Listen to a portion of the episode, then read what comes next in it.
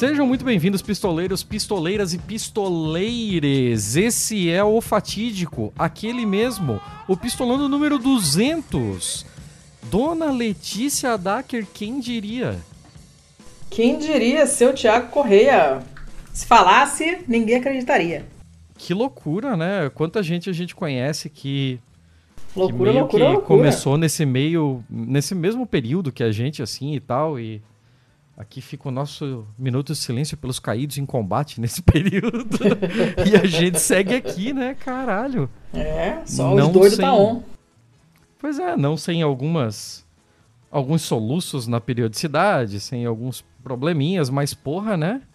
Tamo São aí. cinco anos e tralalá e a gente tá aí, então... Não é o momento de se jogar pra baixo, é o momento De de, glorificar de pé a igreja. É, isso aí. Ou não. É... Seu Tiago, nós vamos fazer Ah. uma coisa especial nesse episódio? Eu mesmo respondo, Não. não. Pois é. não vai estar rolando, senhora. Não vai estar tendo. Tem, mas acabou. É, sabe por quê? Hum. Porque a gente, é, enquanto particulares, né, as nossas pessoas físicas não costumam comemorar essas datas. A gente não comemora aniversário, a gente não, não liga pra essas coisas. Então é legal, é um número redondo, é maneiro e tal, mas a gente não não dá aquela importância toda. Então a gente só vai seguir a Não, vida é e de verdade. repente numa data nada a ver a gente vai fazer algo especial. É, se a gente Porque- fosse mais esperto, a gente teria feito o último episódio par normalzão e teria guardado o FFF pra esse. Mas como a gente é burro, a gente não fez, entendeu? É, é. Então tá bom. É, como é que nós estamos de notícia? Fala aí. Ah, não, vamos Ah. comentar o episódio passado antes, né? Vamos comentar o Pelo episódio menos essa passado. tradição É, vamos manter. a gente teve uma cacetada de feedbacks com relação à trilha sonora. Eu gostaria de dizer que a trilha sonora é, é um mérito todo do Chico César, que é um, um compositor absurdo e uma das melhores pessoas, melhores seres humanos vivos na Terra. E a gente só tá aqui pra colocar as coisas pra tocar. Eu não tenho Sim, mérito não, mas quem nisso. escolheu foi você, porque eu não, não- não escuto música, então acho que eu boto no final do BMF são simplesmente músicas velhas, porque eu só conheço música velha, é, que eu gosto de ouvir. Não tem nada a ver Ah, com o eu tenho uma episódio, música nada a ver velha com pra nada. te recomendar, inclusive. Hum, quero só ver. Vamos, talvez entre no final desse, vai saber. Ou não, vocês vão ter que ouvir pra saber, porque eu eu vou ter que ouvir pra ver se eu gosto. Entendeu? Ah, eu acho que você gosta, mas Não tudo sei. bem. A ver. Mas é, ficou bacanérrimo o, o episódio. O avião, caceta no avião de novo. Ah, se foda, avião, vamos falando. Ah, é 200, a gente tem, Que fica muito tem ruim. prioridade. Fica muito, muito alto o barulho. É, Sim, ficou muito legal o episódio. A Mari foi ótima. O pessoal, a recepção do episódio foi ótima. E todo mundo aprendeu bastante, todo mundo ficou puto. Então, nossos objetivos foram amplamente atingidos. A gente precisa fazer aquele meia-culpa de que a gente tava com tanta coisa na cabeça que a gente começou o episódio bem desorganizado. Vamos combinar. O começo foi bem zoneado, mas depois a parada engrenou. E de repente a sua voz ficou tão baixa. Agora, a tua tá gritando. A, a sua voz tá super baixa pra mim. E E, eu não tá mudei absolutamente nada aqui. Nem eu aqui, tô parada, quietinha. Ah, a tecnologia vai se fuder. É, a tecnologia fodendo a nossa vida desde sempre. Mas vamos confiar que as coisas no, no- nas gravações é, locais estão tudo bem. Escuta. Viu que eu te mandei a música, né? Não, não olhei, deixa eu ver. Ah, essa eu gosto. Tava na lista já. Que eu adoro Ah, tinha né, certeza que você gostava. Essa, essa é a época de ouro da música pop. Essa aí tava na lista já. E eu tenho uma listinha aqui, né? De vez em quando eu lembro. Ah! Aí eu anoto na, na, na listinha. E aí eu vou, Shows. vou marcando as que eu já usei, porque obviamente eu esqueço que eu já usei. E nessa a listinha tá indo, mas essa aqui já tava na lista, nem vou anotar nada. Escuta. Bora? Ah, Bora? vamos? Você tem quantos bons? Três. Ah, tenho três também, Ih, então tá tudo em rapaz, casa. Beleza. Quer que eu comece? Começa você. Eu começo, eu começo. Eu venho aqui com uma da TV Clube, é, afiliada da Rede Globo no Piauí. Essa notícia está no G1, né? E eu vou começar meio arqueológico o bagulho aqui. Novo esqueleto encontrado com braceletes indica a existência de templo indígena em Guaribas, no sul do Piauí. Uh! Isso é Conte bem mais. maneiro, porque a gente costuma ver isso sobre é, culturas é, longínquas, né? Sei lá, a cultura azteca tem muito disso, mas você vê isso em, em povos extintos Conte-me é, mais. americanos, europeus e tal, mas aqui no Brasil é difícil de se ver, né? É, o esqueleto é de um homem adulto e foi encontrado inteiro com um fragmento de cerâmica cobrindo o rosto. Ele tinha braceletes e um colar feito de contas feitas em osso. Sepultamentos indicam que o lugar era especial conforme os pesquisadores. Os pesquisadores aqui em questão são da Federal do Piauí e da Federal de Minas Gerais.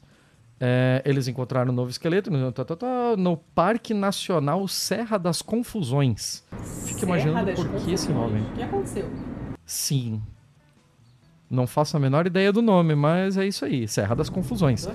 É o mesmo local onde foi encontrado o esqueleto de uma adolescente enterrada com um crânio de anta. O esqueleto foi batizado de Raulzito. Não tá, né? Ah, esse esqueleto é de um homem adulto, meia idade e tal, foi achado inteiro, deitado com os braços cruzados, um fragmento de cerâmica cobrindo o rosto.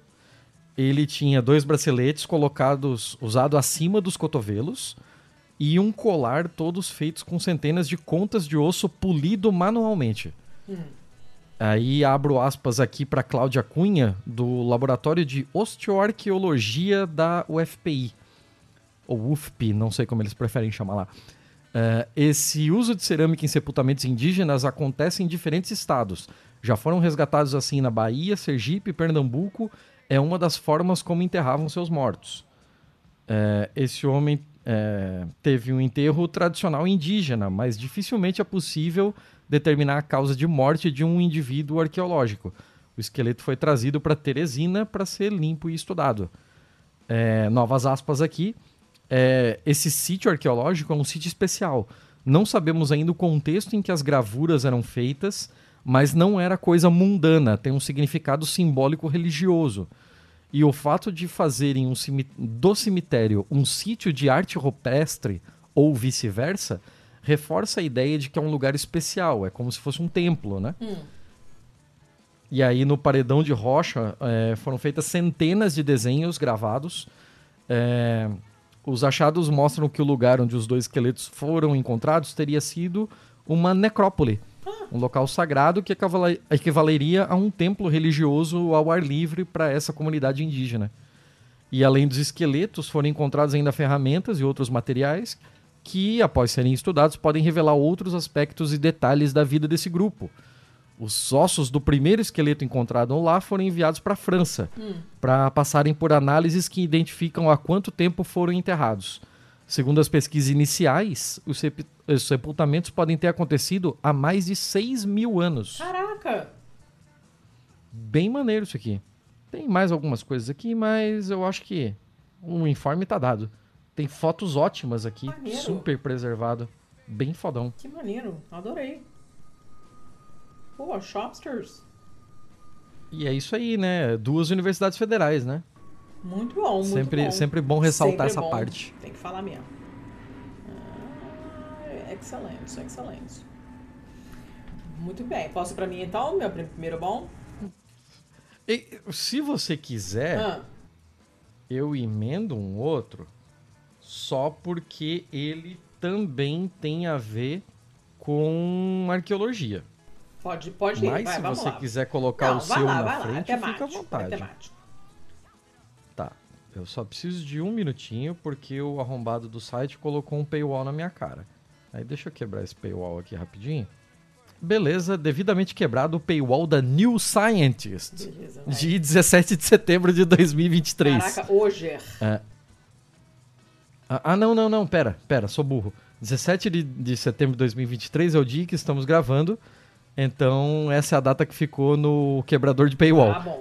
Tá. O autor é o Michael LePage, ou coisa que o valha. Hum. É, não sei de que, de que língua ele é, então pode ser Lepage, sei lá. É, e a matéria é do dia 28 de junho de 2023. E a matéria diz o seguinte: o mito de que homens caçavam enquanto mulheres ficavam em casa está inteiramente errada. Ah, essa me lembro quando saiu. Um- Ha! Ah, aí, ó. Uma análise de sociedades coletoras, né, foraging, é, de ao redor do mundo foi encontrada que mulheres caçavam na vasta maioria dessas sociedades, confirmando a ideia de que a divisão de gênero na, na provisão de comida é um mito. Ah, A ideia de que homens é, caçavam enquanto mulheres ficavam em casa é quase completamente errada. Um uma revisão, né, um review de, dessas sociedades foi encontrado que, de fato, mulheres caçavam em 80% dessas sociedades. é, rapá. E em um terço dessas sociedades, as mulheres é, encon- é, se encontravam no, no jogo das grandes caças de animais de mais de 30 quilos, né? Caraca, hein? É, não era só aquele negócio de Ah, ah, lebre. animais menores, né? Uhum. Não é uma lebre, é um porcão. Rapá, aí, ó. É, essas descobertas é, podem ser é, tendem a ser representativas de sociedades do passado e do presente, diz aqui a Kara Wall Scheffler, da Universidade de Washington, em Seattle. E nós temos aproximadamente 150 anos de estudos etnográficos já analisados, que onde em todos os continentes, em mais de uma cultura de cada continente, Hum. então nós estamos é, bem certos, a gente tem um, um grande grau de, de certeza para dizer que era assim, basicamente em quase todo lugar ao redor do mundo, né? Chupa. É, já foi encontrada a evidência, inclusive crescente, de que mulheres caçavam em várias culturas do passado. É, dos 27 indivíduos encontrados enterrados com armas de caça nas Américas, é, aproximadamente metade eram mulheres. Hum. E isso no estudo de 2020 aqui, né? Enquanto os pesquisadores estão relutantes a fazer essas, essas conclusões, a tirar essas conclusões, né? Então, porra, é, aqui a gente vê que tem uma, uma questão muito mais social de como isso é, defende o próprio paradigma da sociedade atual que essas pessoas querem defender do que calcado em fatos, né? Uhum, uhum.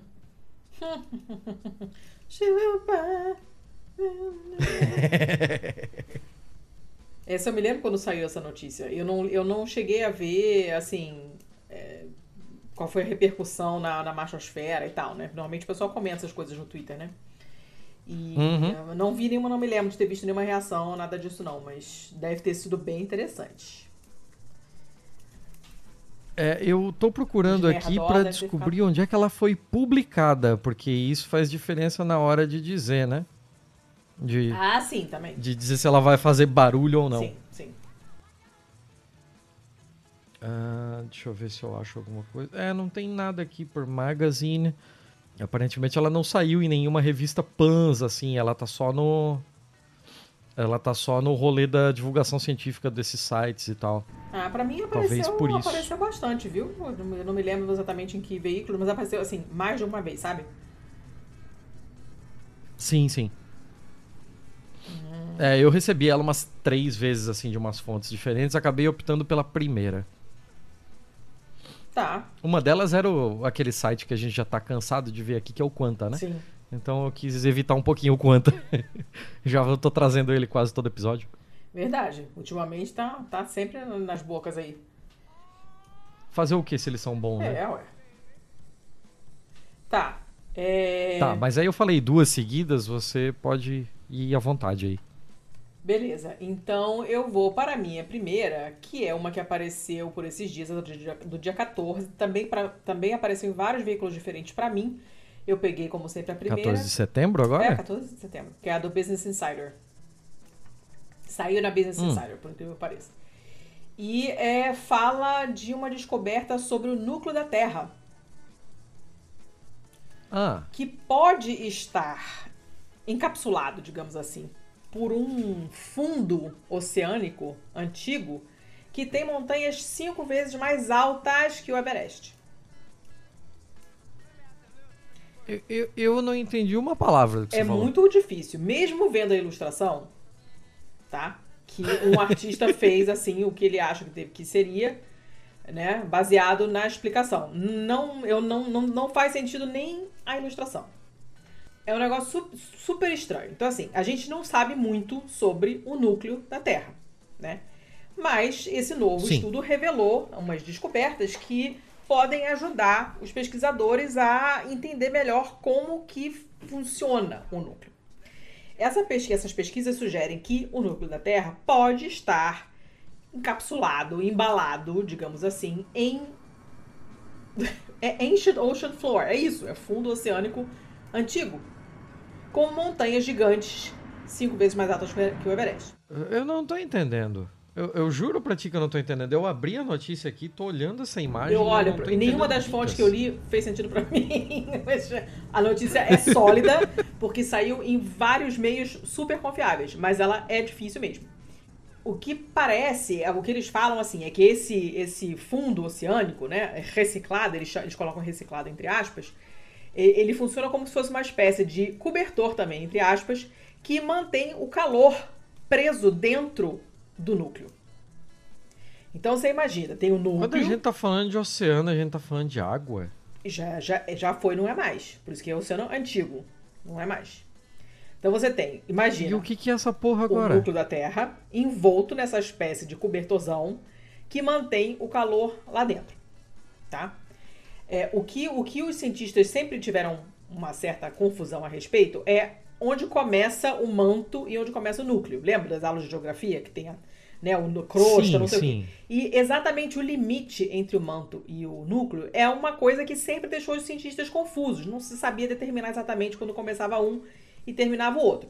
Né? Porque duas mil hum. milhas para baixo da superfície da Terra, as condições já mudam completamente, fica tudo maluco, as temperaturas vão lá pra puta que pariu, a composição das rochas passa abruptamente de uma quantidade é, de, um, de um tipo de rocha sólida no, que está no manto para uma um blob de ferro derretido no núcleo.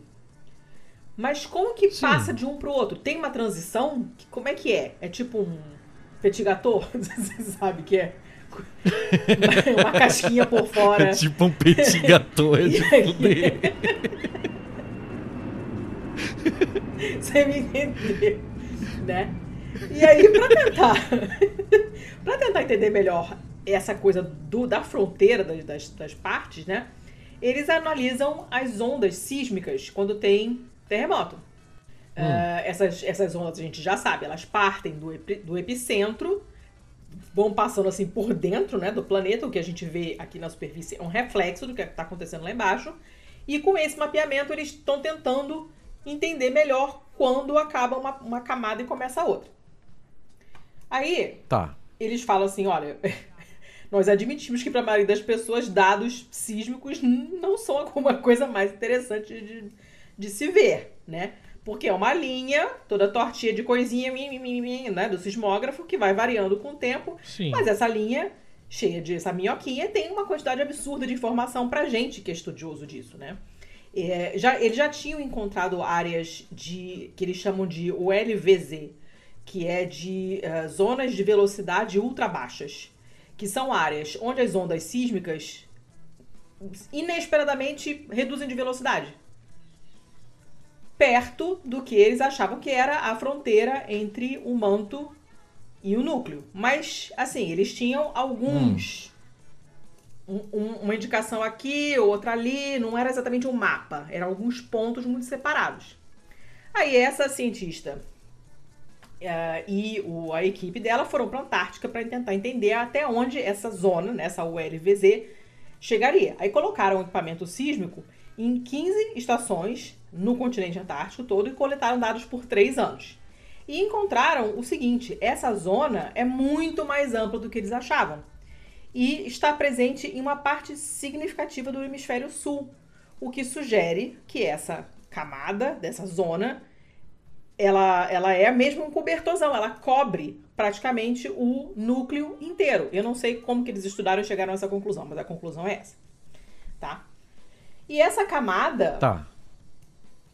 Pode ser que venha de partes recicladas, reutilizadas do que já foi um fundo oceânico antigo.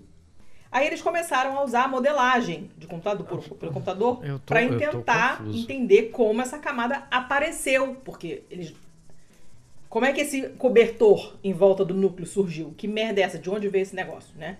Aí pra eles, assim, depois dos estudos, a resposta foi clara. Essa camada era provavelmente formada por pedaços de um do que foi um oceano, né? Que foi engolido através da- das eras geológicas da superfície, conforme as, plata- as placas tectônicas eh, se movimentavam, né? Se aumentavam de tamanho, batiam, colidiam umas com as outras.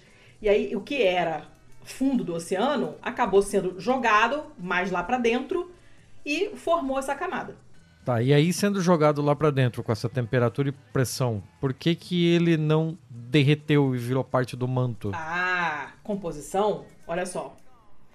A- por causa Ah. dessa composição do, do, do fundo oceânico, é, ele é um candidato perfeito para formar essa camada, porque ele é muito denso, é pesado o suficiente para atravessar, digamos, afundar por dentro do manto e também provavelmente Aham. fica mais resistente ao calor conforme vai aumentando a pressão, né, muito intensa lá no fundo, no fundão mesmo da Terra. E isso poderia explicar é, por que as mudanças que são observadas na fronteira entre o núcleo e o manto são tão é, são tão nítidas, são, são alterações muito claras de, de, de observar. E isso, segundo eles, é Hum. por causa dessa composição do, do, do fundo oceânico. né? Eles falam, como você tem essa, essa camada adicional em volta do núcleo, o calor não passa tão rapidamente. Então você não tem exatamente uma transição, você tem uma mudança de uma hora para outra, porque o manto é sólido e o núcleo não é. Enten- Entendeu? Uhum. Então eles ficavam, cara, como é possível? Por que, que não tem uma transição gradual? Por que, que não vai derretendo cada vez mais até virar o, o, o centro do petit gâteau? Porque tem um cobertor ali no meio. Né? Então, é um negócio esquisito. Então você tem essa camada em volta do núcleo que não deixa formar essa transição. Então de um, para, é abrupto, de uma hora para outra. Você tem a parte sólida que é o, que é o manto e tá, começa o petit gâteau. E no meio, separando uma coisa da outra, tem esse cobertorzão que era o fundo de um oceano. Ou de vários oceanos, enfim. Né? Aí eles falando, cara, é importante pra caramba a gente entender como é que funciona o, o movimento do calor, né? Como é que o calor se move em torno do núcleo e como é que ele escapa do núcleo. Ah, a- a- as variações da temperatura do núcleo controlam onde nós temos ah, ah, lava, que depois criam arquipélagos, tipo o Havaí. E, e isso também tem influência Tá, no campo tá, magnético pera, pera, pera, pera, pera. Deixa eu ver se eu tô Ah. entendendo. Você tá me dizendo então que esses lugares com maior atividade vulcânica, tipo o. Tipo, sei lá, aquele cinturão do fogo, o Havaí, o caralho a quatro. Isso pode ter alguma coisa a ver com o quão poroso é esse limite? Eles não falam de porosidade, de porosidade. Eles querem entender como, como o calor se move e por onde que ele sai. É, é, poroso que eu tô dizendo é no sentido de é, permitir que mais calor passe do centro para extremidade. Provavelmente. Que eles falam exatamente isso. As variações de temperatura do núcleo controlam onde temos aquelas as plumas né, do manto, que são esses ajuntamentos de lava que depois criam arquipélagos. E também tem influência no campo magnético da Uhum. Terra. Ou seja, é um negócio importante pra caramba. E eles falam, olha, a gente tem que estudar muito mais coisa ainda, mas essa já foi sugerido inclusive que essa zona, né, essa ULVZ, pode ser causada por algum outro material que a gente ainda não conhece, que é gerado pelas reações químicas muito particulares e únicas que podem estar acontecendo ali na fronteira manto-núcleo e a gente não sabe, porque a gente não tem como estudar isso lá. Pode ser que brote uma Uhum. substância que a gente não conhece, um mineral que a gente não conhece, sei lá, né? Outros acham que os dados sísmicos bizarros nessas zonas de fronteira são causados por um, um estado específico do, do, do derretimento que a gente ainda não entende. Então, assim, na verdade, eles aprenderam um monte de coisa, Caralho. mas o que eles aprenderam mesmo é que a gente não sabe nada. Sim, sim. né? E é isso, eles estão tentando estudar essa zona para ver se eh, se entendem como os ciclos das placas tectônicas funcionam, para entender como o planeta evoluiu ao longo do tempo, né? E, e tal. Ela foi. Os achados foram publicados no Science Advance, que eu não sei o que é, em abril, né? É uma revista peer review, teoricamente é uma coisa séria. E, e- e eu achei super interessante. Eu li várias vezes para tentar entender, não sei se eu entendi muito. Todos os artigos que eu li são muito confusos, porque é um, um assunto que eu, assim, já não entendo nada de nada. De geologia, então, menos que nada. Mas eu achei interessante. Porque é uma, uma coisa que não se sabia. E, e nós ficamos sabendo que tem muito mais coisa que a gente não sabe. Né? Sim. Então, futuras pesquisas Caralho, dá altos Pois é. de termodinâmica aí. para futuros estudos aí vão, vão, vão, vão render umas paradas muito maneiras e pode aparecer muita coisa nova mesmo. Novo elemento químico, novos Uhum. metais, novo, novo estado sólido, sei lá. Né? Não sei, pode aparecer meio que de, de tudo. Então achei uma notícia bacana. Acabei. Louco isso aí. É, eu fiz duas seguidas. Você quer que eu toque a minha agora ou você quer fazer uma segunda seguida? Deixa eu ver se as minhas outras são tema. Não, não. Se alguma conversa não, com isso? nada, nenhuma, totalmente diferente. Manda ver você aí. Tá, beleza. Estamos indo pra quarta notícia do dia e não tínhamos bichinhos ainda. É. Então eu vou completar a cota de Vai. bichinhos aqui. E. Cara, notícia Jurassic Park, hein? Opa! O bagulho aqui é. Sério, é, é Jurassic Park total. Notícia da BBC de 7 de junho, BBC Internacional. E crocodilo encontrada. É, co- crocodilo descoberta que engravidou a si mesmo. A si mesma, no caso, né? Oh, A dona crocodila. Primeiro caso de um, um crocodilo que fez a si mesmo grávido foi identificado na, no zoológico da Costa Rica. Que coisa! E é e é total a história de Jurassic Park, né? Total, que doido! Que era no parque eram só fêmeas para que não Exato, pudesse ter exato. uma reprodução não controlada pelo laboratório, né? Então, é, esse daqui é o primeiro caso, né? E ela produziu um feto que é 99,9% identicamente geneticamente da idêntico geneticamente da de si mesma, né? E esse fenômeno é conhecido como nascimento virginal, imagino que seja, né? Virgin Hum, birth. Sim, é. E ela é encontrada em algumas espécies de pássaros, alguns peixes, alguns répteis, mas nunca tinha acontecido em crocodilos. E eu lembro que isso também passa no filme, né? Que no filme eles. A parte danificada do DNA do- dos dinossauros era completada com. de umas rãs específicas lá. E algumas rãs têm essa, essa possibilidade de nascimento virginal. Ah, mas crocodilos não tinham sido relatados até então. Os cientistas disseram que é, esse pode ser uma, ah, uma habilidade é, herdada de um ancestral evolucionário, né? Então, muito provavelmente é possível até dizer que alguns dinossauros eram capazes também de autorreprodução é, virginal. Hum. E isso daqui já avacalha um pouquinho o roteiro do Jurassic Sim, Park, mas sim. beleza, né? O filme foi feito há uns 25 anos atrás, então, então tá perdoado. Ah, esse estudo foi publicado na Royal Society Journal Biology Letters. E esse esse ovo ele chocou de, de uma de um crocodilo americano de 18 anos no Parque Reptiliana em janeiro de 2018. E o feto é, interno, né, o feto que estava dentro desse ovo, foi completamente formado, mas ele ele não chocou. É, o crocodilo que, que pôs o ovo, né, a dona crocodila, ela foi obtida quando ela tinha dois anos de Hum. idade e foi mantida separada de outros crocodilos a sua vida inteira. Então, tipo, é, não é possível que tenha havido algum tipo de acasalamento não percebido pela Uhum. equipe, né? É, por conta disso, o, os cientistas do parque é, entraram em contato com, com os cientistas aqui de, da, da Virginia Tech dos Estados Unidos, né? Que provavelmente porque eles já tinham algum estudo anterior sobre esse mesmo crocodilo do tempo que ele estava nos Estados Unidos ainda. E aí eles começaram a fazer essa, essa, esse estudo dessa partenogenese. Uh, essa Virginia Tech dos Estados Unidos estuda partenogênese há 11 anos já. Então eles são.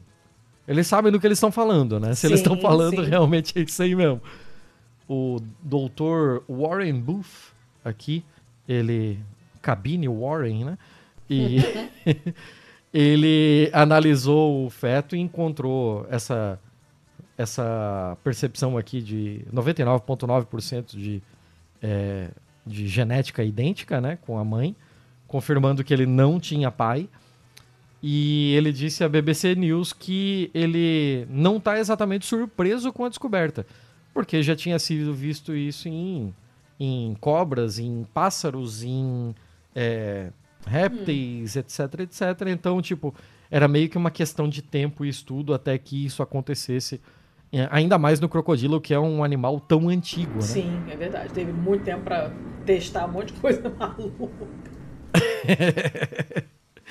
uh, ele especula que o motivo dessa partenogênese é, não tem sido visto em não ter sido visto em crocodilos antes é porque o pessoal não estava procurando por essas instâncias nessa espécie simples assim é, teve, uma, teve um grande aumento de relatos de partenogênese porque, o, porque as pessoas começaram a, a ter cobras como pets em casa. Ah. Então, como essas cobras eram apartadas, começou a se ter cada vez mais relato dessas partenogêneses em cobras. Que maluquice isso, rapaz.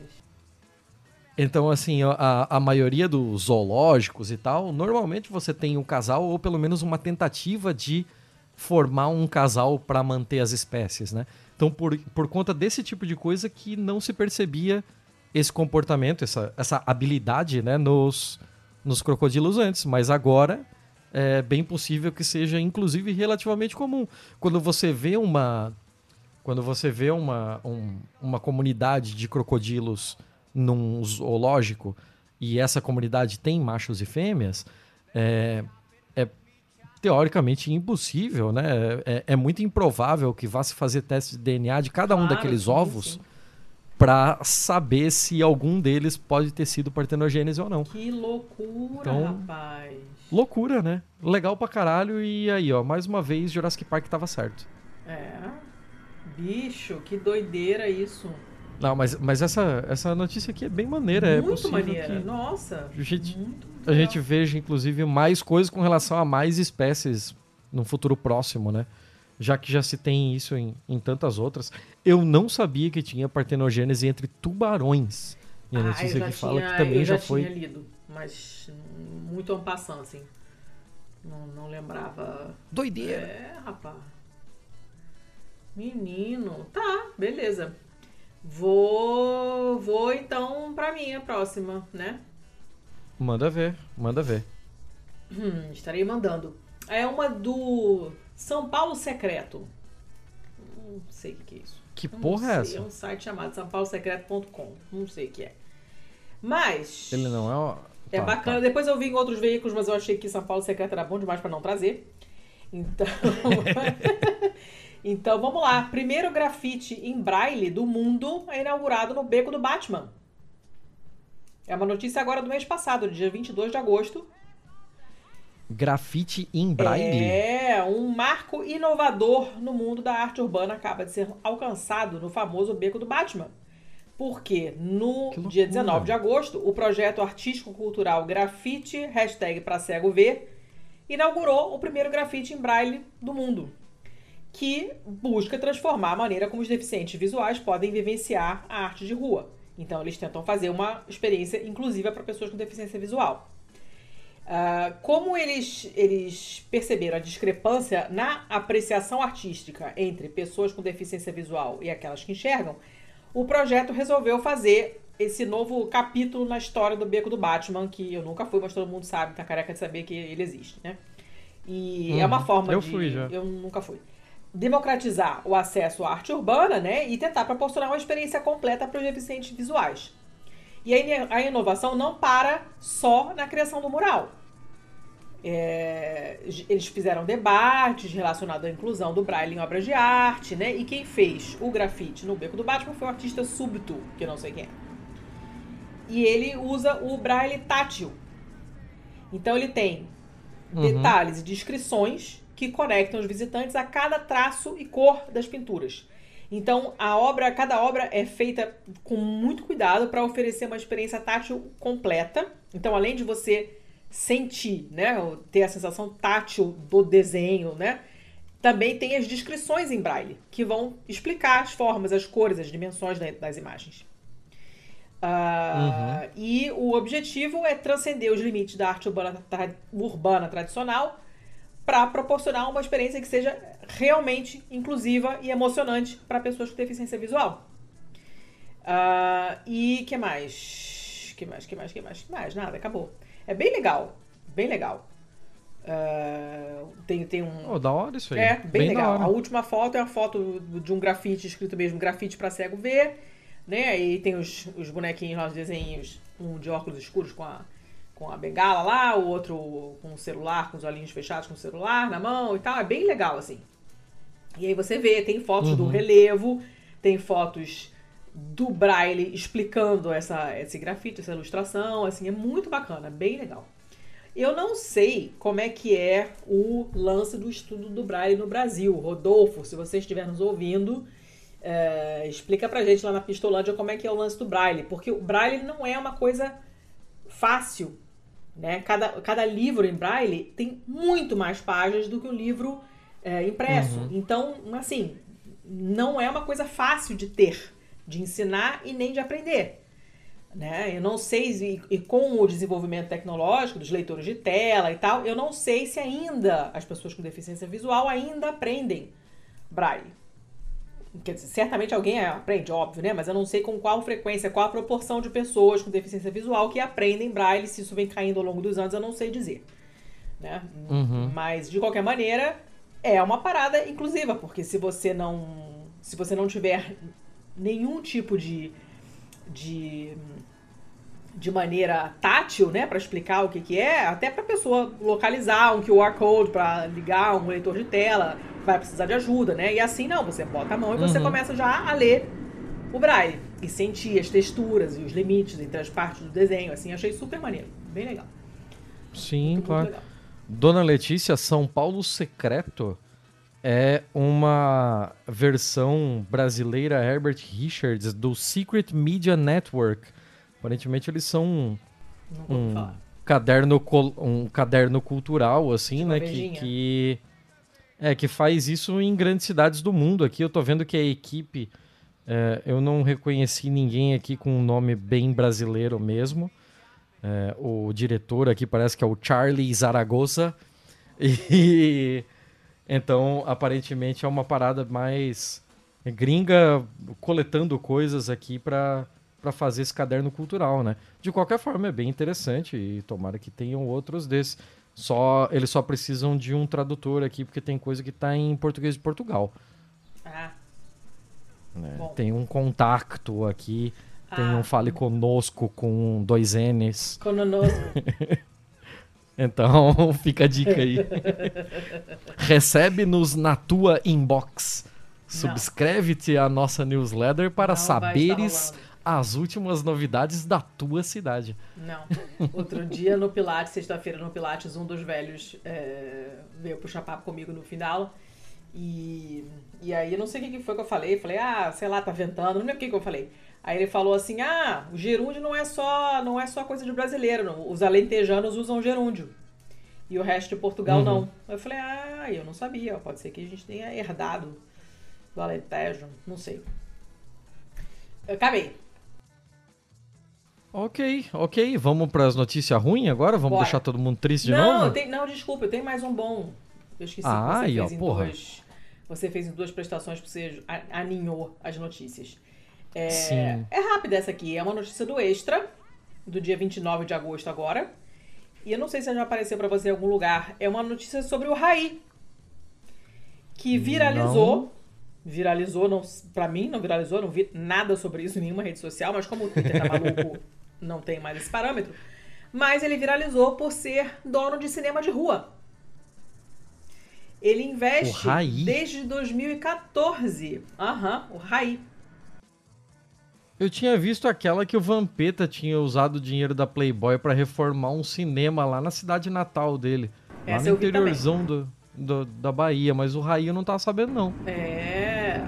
Então, é, ele foi parar nos assuntos mais, mais comentados do Twitter, né? No, no, no TT, no Trending Topics, mas não foi por polêmica, foi porque descobriram que ele é dono de um cinema de rua em São Paulo. Pra quem acompanha a carreira dele, não é novidade, porque ele tá envolvido nisso desde 2014. Mas acho que não era muito uma coisa muito divulgada, o pessoal não tava sabendo. Ah, e assim, né? Pra, pra geração Z, quem é Raí, né? Quem é a Raína, tem essa, né? e assim, nesse mesmo fio no Twitter, né? O Kleber Mendonça, que tá divulgando o filme Retratos Fantasmas, que o pessoal do Pistou Vendo, algumas pessoas já viram e gostaram, e eu não sei se eu vou conseguir ver, mas quero ver. Agradeceu ao espaço dado pelo Raí para exibir eh, o longa dele, né? Ele falou assim: ó, obrigado pelo espaço para Retratos Fantasmas, Raí, grande abraço e tal. E ele tem dois outros sócios nessa, nesse empreendimento, né? E, e administra o Cinesala, em São Paulo, que é um dos poucos cinemas de rua que sobraram na cidade. Existe desde 62. E Uau. esse, ele e esses dois amigos administram desde 2014, quando eles fizeram uma reforma, numa tentativa de se aproximar do projeto original, que já é uma coisa bem bacana também. Na época, ele deu uma entrevista para o Globo eh, mostrando que, mais do que ele encarar aquilo como um negócio, o que ele via no cinema de rua era uma causa a ser defendida. Né? Ele falou: olha, é preciso ter, dar visibilidade para a importância que o cinema pode ter para um bairro, né? O encontro das pessoas, valorização da qualidade de vida, tem que ter incentivo. Só sobraram seis ou sete salas em São Paulo hoje em dia, né? Então a gente tem que. é, ele fala assim: vamos levantar reivindicações para que esse modelo de cinema seja mais viável. Ele disse também que sempre gostou de cinema desde criança, mas que a relação com o cinema se estreitou quando ele foi para Paris jogar pelo Paris Saint-Germain. Porque o grupo Canal Plus, que era o, é o principal produtor de, de, de filmes franceses, era dono do time na época. Então os jogadores acabam sendo, acabavam sendo convidados para as pré-estreias. Olha Ah, que, que maneira. maluquice. É. E ele falou que não dá palpite na programação, mas se ele pudesse escolher, nunca deixaria de exibir os filmes de Woody Allen, que é o seu cineasta favorito. Aí, aí, aí já. É, aí, tava demorando, aí, né? Pois é, tava demorando pra. né? Ah, mas ele também disse que gosta muito do, do Walter Salles e do Almodóvar. São o grupo de preferência, é o trio que ele prefere, são esses três. Enfim. Nossa, né, ele eu deve ser uma pessoa bacana. tão chata de conversar. Quem? Raí, pô, Ah. olha a preferência de, de filmes É, dele. eu também não- Woody Allen, Almodóvar e Walter Salles. Ele deve ser tão chato de conversar com ele. Eu não sei, né? provavelmente sim, mas enfim, mas eu achei bacana. né? Aí, aí aqui mostra o pessoal encantado com ele no Twitter, né? Porque ele foi eh, ele foi num, num assentamento do MST na Bahia. Ele é um cara que aparentemente tem consciência de classe. Eu admito que eu não, não sigo, não sei o que, que ele faz da vida. Ah, não me lembro de ter ouvido nenhuma entrevista com ele que me deixasse assim, caraca, tipo, sei lá, Juninho Pernambucano, sabe? Nun- Nunca ouvi nada que eu não Uhum. sei dizer. Mas achei bacana, uma iniciativa legal, já tem bastante tempo, tem quase 10 anos, né? Então não, não foi realmente uma Ah, coisa... legal, legal. É, um, um caso, um amor de verão, enfim, a parada tá durando e ele é uma causa que ele defende, então achei bacana. E eu achei interessante esse começo, né? Ter começado com essa com o fato deles serem convidados pra pré-estreia, porque o dono do, do, do- time era uma, uma produtora de filmes. Achei Pois bem é, né? Que doideira. A gente nunca sabe, cara. Os gatilhos para as coisas do mundo são às vezes muito bizarros. Você nunca, a verdade é que você nunca sabe e uma coisa realmente muito pequena, idiota, pode acabar tendo uma, uma- um efeito lá na frente que você realmente não esperava. Achei legal, achei legal. Então, viva para o Raí. Agora acabei. Show de bola. Vamos deixar as pessoas tristes? Você tem quantos Eu só maus? tenho um mal. Um mal. Eu tô pobre. Tá, então eu começo. Eu tenho dois. Vai. É, essa notícia aqui já tem três meses de idade. Hum. Ela vem do Guardian, do Ed Pilkington. É, 25 de maio de 2023. E nada poderia ser mais americano. Um ursinho Puff. Hum. Porque, ai, Winnie the Pooh. Não, é ursinho Puff. Puff. Puff é o caralho, é Puff, né? Todo, Todo mundo, sabe que é, é Puff. É. Fizeram uma. É, o que, que você tá me olhando com essa cara? É Puff. a conja aqui do lado. Uh, o Ursinho Puff fizeram um livrinho dele para entregar nas escolas do Texas. Hum. E adivinha o que o Ursinho Puff texano tem que dizer? Óbvio que ele tem que falar sobre o que você faz em uma situação de tiroteio na escola. Ah. E ele tá lá ensinando as pessoas a como correr, se esconder e lutar, né? Aquele run, hide, fight que, que é bem clássico de todo e qualquer é, coisa de ataque terrorista e tal do, dos Estados Unidos, né? É, o livro não é uma produção oficial do, dos detentores dos direitos do Ursinho Puff, seja lá quem sejam eles, mas ele foi. Como o Ursinho Puff foi levado a domínio público em 1 de janeiro de 22, tá liberado qualquer coisa com, com a marca, né? Então, foda-se. Vamos botar o Ursinho Puff aí é, correndo risco numa escola texana para assustar as crianças e fazer pai se armar. Porque é basicamente isso, né? Que dureza, hein? É, nada poderia ser mais americano. Eu não, não vou ler essa porra aqui. Tem aspa de polícia, tem aspa dos caralho aqui, mas assim, caguei, cara. Na real. Isso aqui ser algo já é errado. Que dureza, hein? Isso ser algo já é errado. E, e se, quando a gente pensa na quantidade de produtos que existem nos Estados Unidos e produtos e serviços para esse tipo de coisa, é, é uma parada surreal. Um tempo atrás apareceu um negócio que era para criar tipo um fundo falso numa sala, lembra? Uma parede uhum, falsa que sim. separava uma, o fundo da sala para formar uma espécie de abrigo. Caraca, é um negócio assim surreal, surreal. Não tem uma notícia dessa que passa pela minha frente que não fica, cara, não é possível. Fica igual o meme do homem no trem, na cama, no trabalho, pensando, né? Não é possível. É um negócio muito doido. Mas cada um com a sua doideira, né? É, cara, tá. É isso aí, é isso aí. É bem curta mesmo, porque eu não quero ficar passando por isso aqui. Tá cheio de descrição, cheio de histórico de tiroteio em escola recente. Não vou ficar passando por essa porra aqui, não. Tá certo, tá certo. Eu. eu o meu, meu único mal, ele é de um site chamado policymakermagazine.it. A notícia que apareceu para ah, mim original Deus. era é, no Il Fatto Quotidiano, mas não teve modo de burlar o paywall deles de jeito nenhum. E aí eu acabei achando essa matéria que não é exatamente a que eu tinha lido, mas que fala falando de bondes, né? O tram, os bondes em Roma. Uhum. Né? Essa notícia agora é do dia 8 de setembro. E a manchete é: os bondes de Roma são assim tão é, danosos como escreve Il Messaggero, que é um jornal. E esse Il Messaggero estava na manchete da notícia que eu queria ler e não pude ler por causa do paywall. Mas a outra notícia falava de uma campanha que essa merda desse jornal Mensageiro faz contra os bondes. E aí, esse artigo uhum. que eu tô lendo agora usa esse outro como referência. O que acontece? Que já tem algumas semanas que o jornal Il Messaggero uh, publica artigos com queixas dos cidadãos romanos sobre os bondes. Aliás, um bonde velho, horroroso ter essa foto aqui, mas tudo bem né? E aí eles falam assim: ah, tem uma campanha anti-bonde e a gente não tá entendendo de onde está vindo isso. Ninguém tá entendendo, hum. né? E já tem mais de 40 artigos no jornal contra o bonde. De junho Caralho. até agora. E ninguém tá entendendo de onde está vindo isso. Né? No, ah. Começou em 24 de junho, que saiu essa, esse primeiro artigo, que eles chamam de um, um, artigo singular e seminal. Que os comerciantes da Via Nazionale, que é uma rua super importante de comércio em Roma, e o presidente da Confcommercio, que é a confederação dos comerciantes lá, é, são contra o bonde que era para conectar a estação de trem Roma Termini e Aurélio, que é um outro terminal de ônibus. Errou feio, errou feio, errou rude. A Aurélia não tem nada a ver com ônibus. A Aurélia é um bairro.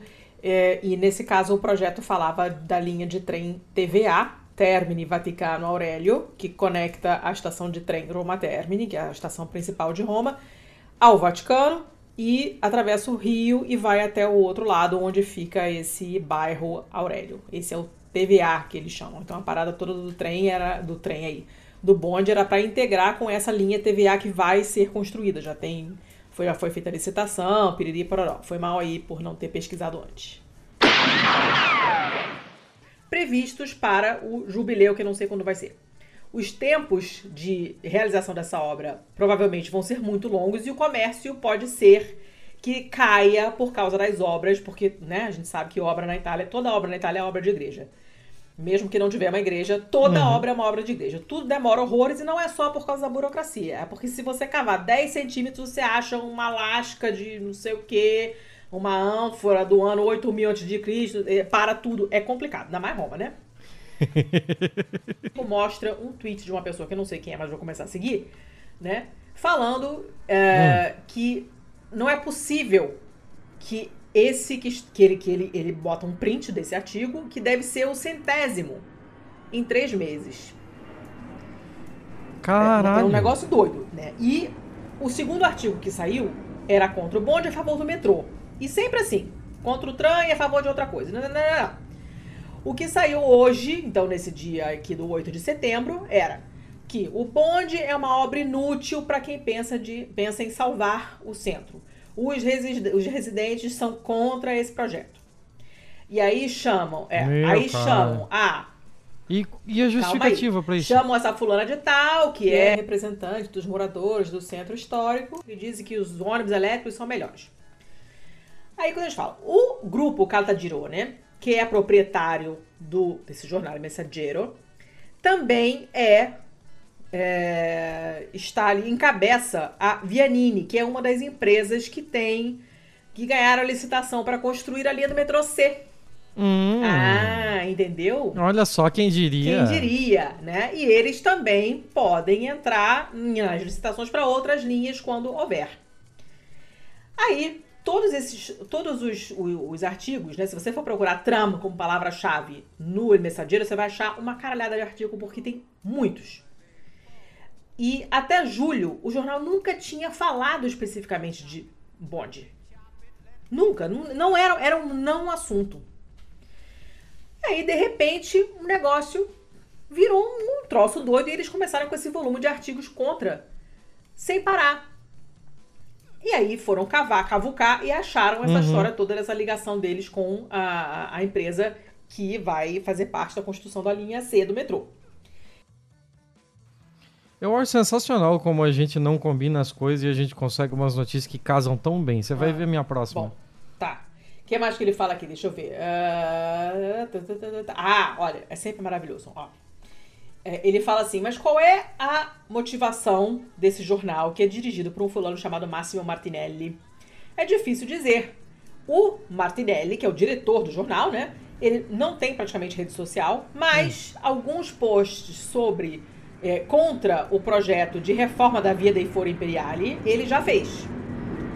Porque ele queria preservar as calçadas que o Mussolini mandou fazer.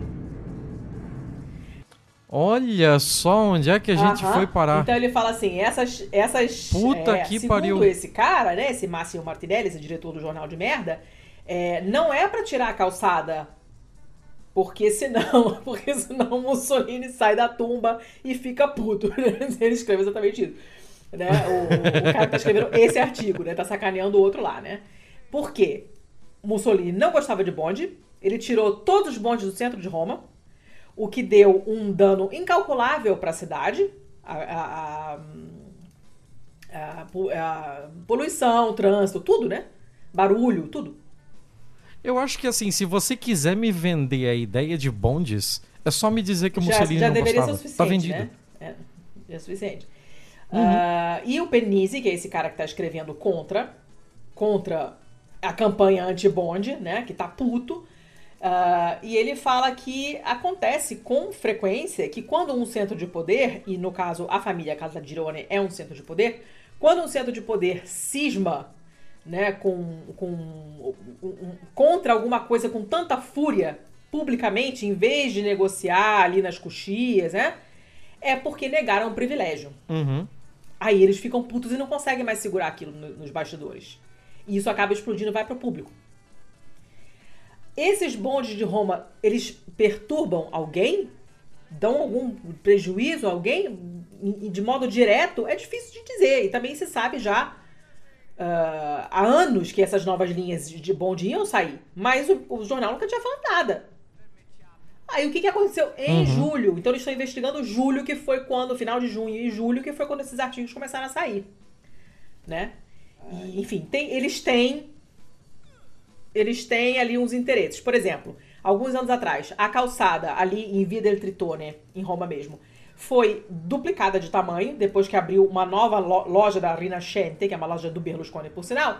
As vagas de carro foram todas retiradas, hum. só uma não foi. Onde? Na frente da sede do Messaggero. Foi o único Puta pedaço da rua onde as vagas ficaram. Então, assim, o que, que aconteceu? Que, que tipo de poder Caralho. eles têm para continuar sendo o único pedaço, o único trecho dessa rua que teve a sua calçada toda largada, tirou todas as vagas de carro e só ficaram as vagas do jornal.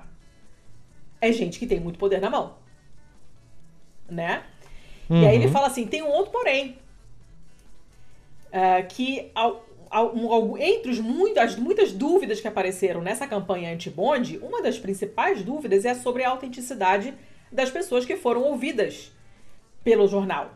Por exemplo, os cidadãos que falaram não gosto do bonde. Eles pegaram o nome das pessoas, né, que foram teoricamente entrevistadas e falaram: cara, a gente não encontra essas pessoas. Não sabemos se eles simplesmente inventaram nomes. Porque essas pessoas a gente não, não fala, né? Uhum. E aí depois outras pessoas começaram a falar assim: olha, não é a primeira vez que eles fazem uma, uma campanha dessas contra um objetivo muito preciso, né? Uh, já aconteceu outras vezes. Uhum. Tem essa contra aquilo, né? Então você imagina o pessoal falando: "Ah, com o bonde você respira mal, porque a obra faz um levantam muito asfalto e ferro quando, quando ele passa no trem, no trilho, e aí sobe aquela poeira de metal e não sei... Cara, que merda de raciocínio é esse? Como assim? O bicho não menor sentido. Não faz o menor nada sentido. Disso. Nada disso faz sentido. Tá maluca, minha filha? Mesmo que fosse um ônibus elétrico, não, sabe? A gente já falou aqui um milhão de vezes, veículo elétrico não resolve nada. Né? Com, com aquelas baterias enormes, não, não faz sentido. O bonde, ele tem inúmeras vantagens. Uma delas, que eu não tinha pensado, mas que eu, que eu é, aprendi vendo ali os vídeos do Not Just Bikes, que eu já mencionei N vezes aqui, é, é que ele tem uma trajetória previsível. Você sabe por onde ele vai passar. E isso torna a rua mais segura para as outras pessoas que frequentam a rua. Quando você vai atravessar uma rua, ou você está de bicicleta numa rua que é condividida, compartilhada com um bonde, você sabe onde o bonde vai passar. Se você estiver no lado onde não tem bonde, você sabe que o bonde não vai, porque uhum. ele não uhum. sai do trilho, ele não vai desviar do trajeto dele para por algum motivo e te atropelar. Um fator de segurança a mais, né? E, além disso, são muito mais silenciosos. Você pode é, crescer, deixar a grama crescer entre os trilhos para absorver mais ainda o barulho, fica mais calma ainda, mais é, é, silenciosa ainda a rua. Além do verde ser sempre bom, né? Que abaixa a temperatura, a gente sabe. Então, assim, não, não, não tem desvantagem. O bonde, ele só tem vantagens. Bonde, casa comigo. Bonde, você é lindo. Só tem vantagem. E essa campanha absurda que eles estão fazendo é um negócio maluco. maluco. E aí começam a inventar pessoas que não existem para falar coisas que não fazem sentido contra o pobre do bonde. Mas agora a gente já entendeu que eles têm estão favorecendo o metrô porque eles têm parte da, de uma das empresas que estão envolvidas na construção da linha C do metrô. Porra, baita investigação. Baita investigação. É, o artigo é um pouco confuso. Uh, porque ele, ele vai e volta muitas vezes, porque ele, ele vai para os artigos do Mensageiro, vai para o fulano que reclamou do Mensageiro no Twitter, e ele vai para o artigo que no, ele, ele, ele, tem um monte de, de, de, link, assim, mas assim, eu fiquei muito porque eu sou putinha de bonde. E esse bonde muito feio da, da foto também me deixou puto, porque ele é horroroso. Não precisava, não precisava ser feio e velho assim. Roma é velha, mas o bonde não precisava ser. Ele é muito feio. Mas era só isso. Nossa, dei uma volta enorme. Parece até que o artigo tem 18 páginas e não tem. Mas, enfim, fiquei puta, achei uma notícia merda. E tá aí. Não, mas deu certo, deu certo e tá, tá bem explicado.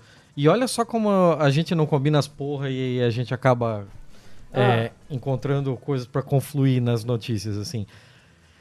Uh, eu tô trazendo aqui um artigo escrito pelo Carlos Orsi no Questão de Ciência. Nesse momento tá todo mundo torcendo o nariz por sim, causa daquele sim, livro da Pasternak recente. Causou então, ai, lá vem é. coisa do questão ah. de ciência, pipipi, popopó. Presta atenção. Presta atenção. Periódico online de acesso gratuito chamado Science, Scientific Reports. Ele é parte do grupo da Nature, que é o Springer.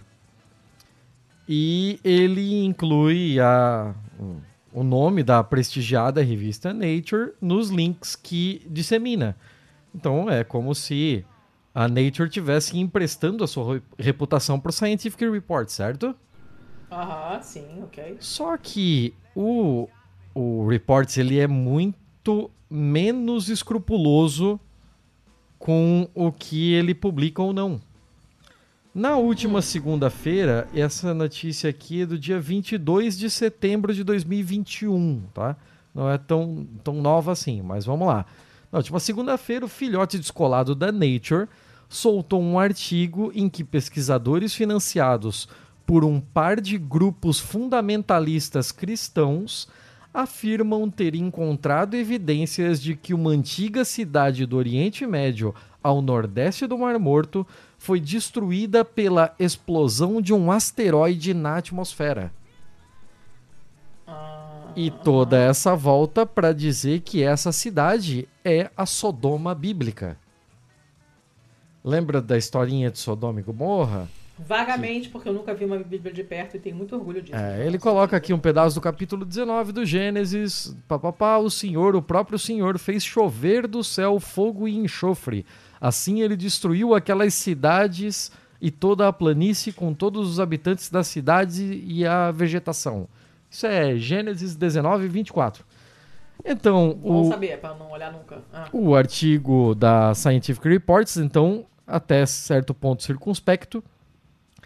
As ruínas onde os supostos indícios de destruição da vinda do espaço foram encontrados são chamados pelo nome que tem na região de Tal el-Hammam, que e, na maior parte do tempo o material completo tem 64 páginas e a palavra Sodoma só vai aparecer pela primeira vez na página 5 e de um jeito bem esquisito.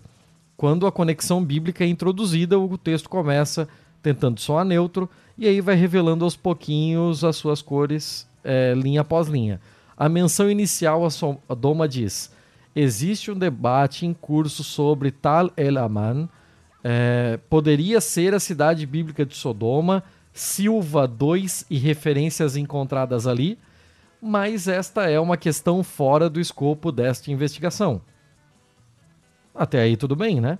Ele falou que ó, existe ali um, um, uma, uma linha um tanto contro controversa, defendida por esse Silva 2 e outras referências, que diz que essa tal Elamã pode ser a tal Sodoma, papapá. Só que, é, embora a referência Silva 2 seja para uma tese de doutorado defendida na Faculdade de Arqueologia e História Bíblica da Trinity Southwest University. Ah. Pelo nome Trinity Southwest, já dá para imaginar alguma coisinha. Essa universidade é lá no Bible Belt. É lá no cinturão da Bíblia dos Estados Unidos. E a missão dela, defendida no próprio site, é fornecer educação de alta qualidade para adultos, instruindo-os por meio de uma série de disciplinas baseadas na Bíblia a sustentar a autoridade divina da Bíblia como a única representação da realidade inspirada meu por Deus, Deus para a humanidade e preparando-os para aplicar essas verdades eternas a todas as etapas da vida. Ou seja, é, é, eu- eu não sei nem por onde começar. Não sei nem por onde começar. Ah, sabe esse Silva 2, que é da onde veio a referência? Ah, Esse Silva 2 é o Philip J. Silva, que é também o último autor listado no artigo da Scientific Reports. Então ele é um dos coautores do artigo da Scientific Reports. Apesar daquele artigo todo falar que ah, existe essa controvérsia, mas não é o nosso tema de estudo aqui, o cara que propôs a porra da controvérsia é um dos coautores do estudo. Hum. Então, é, a praxis científica recomenda listar como último nome na relação dos autores do trabalho o responsável pelo quê? Por coordenar o estudo. Então não é assim que, ah, ele é o último porque ele foi o que menos contribuiu. Não, ele é o último porque ele é a porra do orientador desse caralho. Então, Mas, gente. Basicamente o, o, nome do artigo que eu acabei nem falando é Asteroide sobre Sodoma.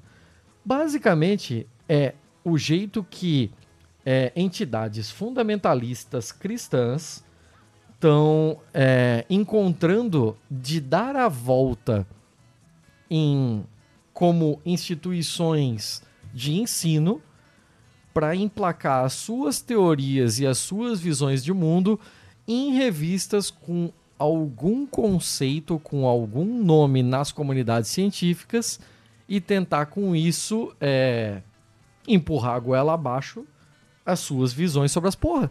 Que inferno! Que gente chata do cacete!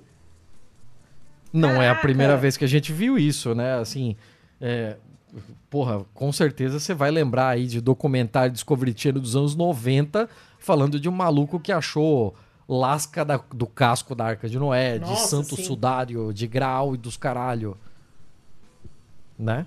Sim, sim. Então, o- a questão é que aparentemente esses caras estão muito mais organizados agora, estão muito mais institucionalizados agora, né?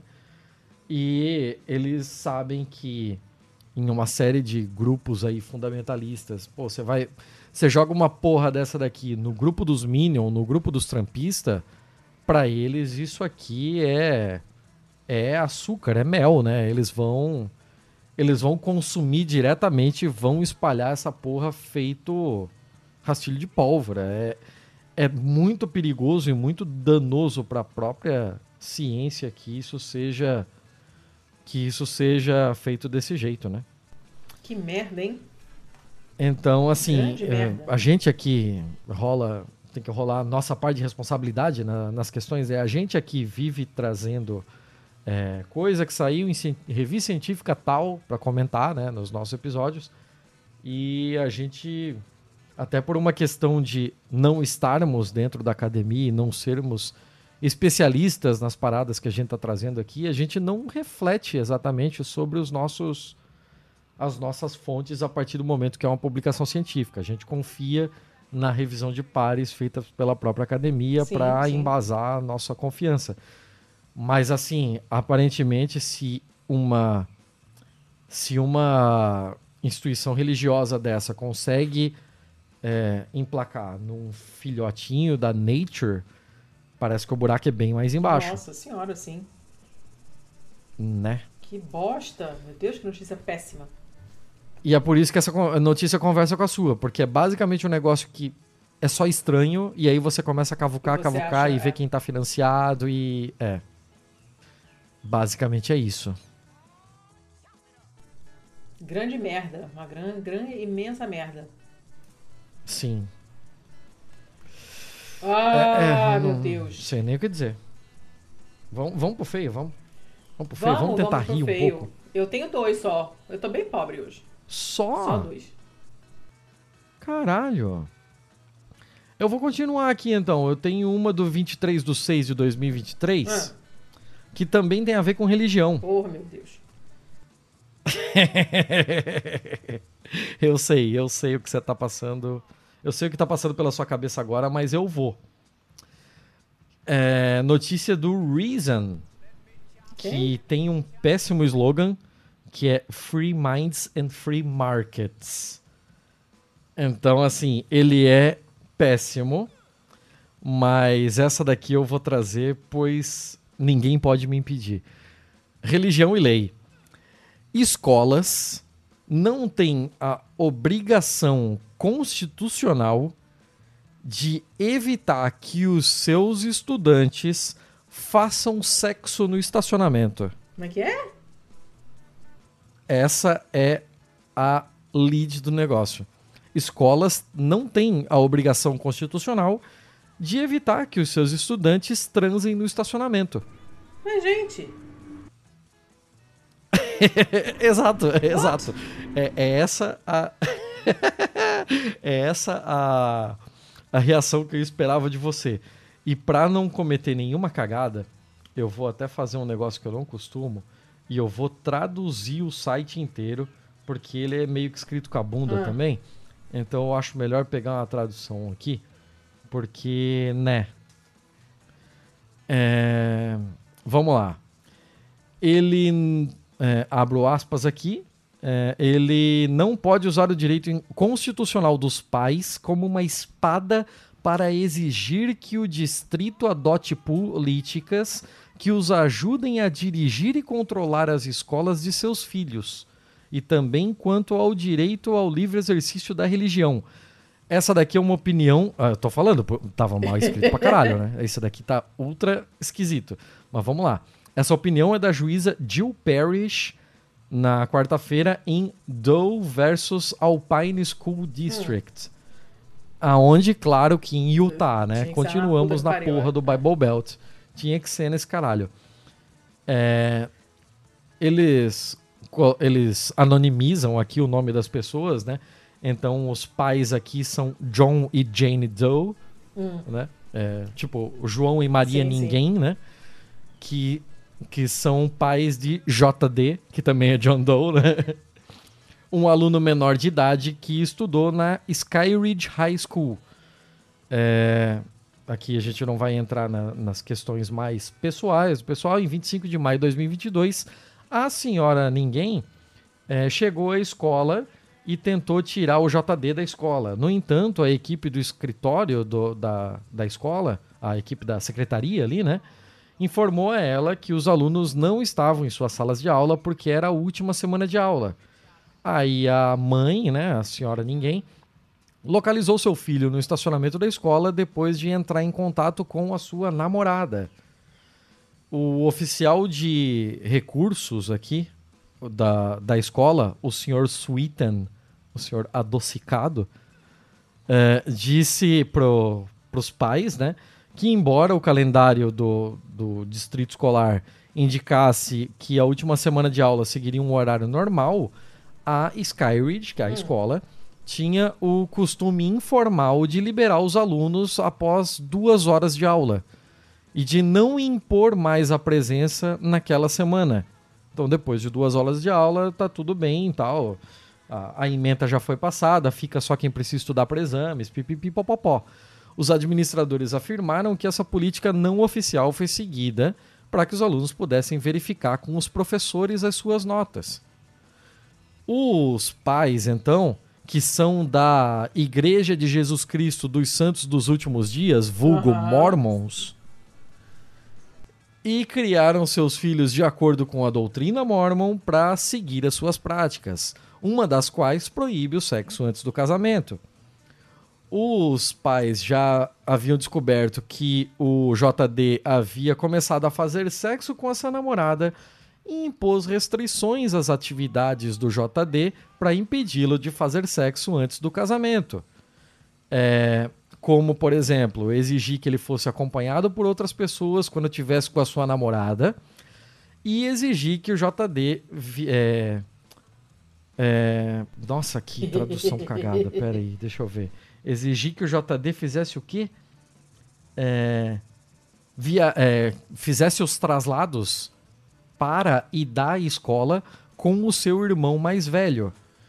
Os, os pais também descobriram que o JD fez sexo com essa namorada no estacionamento da escola, durante o horário escolar, três vezes durante a Eita. última semana de aula. E aí, com isso, eles resolveram processar a Eita. escola, alegando que os seus direitos constitucionais de serem pais e de imporem essas obrigações religiosas ao seu filho foram violados pelo exercício da escola de ter deixado seus alunos livres. Como se a partir do momento que a escola libera os seus alunos, ela ainda tivesse alguma responsabilidade sobre o que o aluno faz depois da escola. E isso dá pano para manga, porque é aquele negócio de que a orientação era completamente informal e, em teoria, esse moleque ainda estava em horário escolar. É, é, um, é um negócio para se pensar, assim, não se descarta ao todo. Se descarta ao todo completamente a baboseira mormon, Claro, porque foda-se, né? Mas é, nem eu nem você estamos aqui para ficar defendendo a porra da baboseira mormon. Mas imagina que fosse qualquer outra coisa que essa criança fosse proibida, né? É, inclusive, assim, a gente aqui não tem detalhes da idade, que, que é um fator, né, que pode pesar. A gente sabe que o JD é menor de idade, mas eu não sei o quão menor é isso. De qualquer forma, é um menor de idade fazendo sexo em horário que teria, que estaria na escola, Uhum, né? uhum. é uma parada complicadíssima. E isso foi pro tribunal, né? E a juíza decidiu a favor da escola, de que a carece obrigação constitucional da escola de evitar esse tipo de prática pelo seu, pelos seus alunos, pelo seu corpo discente. Ainda tem mais uma coisa Meu esquisita Deus. aqui, né? Que foi na próprio estacionamento da escola. É, Então, tipo, é. é esquisito pra caralho.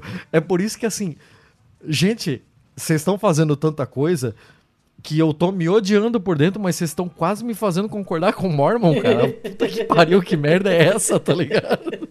Isso não se Por faz. isso que eu botei essa porra no faz. feio. É, é. Gente, tenham pena de mim, cara. Vocês estão me fazendo concordar com o Mormon. Cara, que bosta. Que notícia maluca. Quanta coisa errada e difícil. Exato, exato. Porque, tipo, foda-se que é Mormon. Porque, ah, eles. Porque ah, os próprios pais fizeram a escolha de colocar que eles são Mormons e que essa proibição era também uma escolha religiosa. É, por conta de talvez querer justificar com a questão de, de direito de crença e etc e tal. É, a questão é que, meu, o filho deles é uma pessoa também e tem direito às suas próprias crenças, né? Mas é um menor. Mas é no estacionamento da escola. Mas é em horário escolar. Caralho, velho, que difícil. Que difícil, mano. Muitas, muitas Eu não sei, eu não variáveis, sei o que pensar. Eu tô variáveis. trazendo isso daqui só pra jogar. E assim, vamos fazer o nosso você decide. Os nossos. Tudo bem, a gente sabe aqui qual foi a resposta da juíza, mas assim, leiam esse artigo escrito com o cu e depois cada um traz o, seu veredito aqui, porque é bagunçado. É zoado. Cara, que maluquice. É zoado mesmo, hein? Ai, Você também tá nessa pensando, de se odiando por estar concordando com os mormons. Qualquer coisa que me faz concordar com o religioso deixa puta. Ainda mais com o mormon. Mas eu tô assim, Nazaré Tedesco, sabe? Pesando as, as A, a reclamação faz sentido. Sim, faz sim, muito sim. sentido. Mas é muita coisa envolvida. Puta, caraca.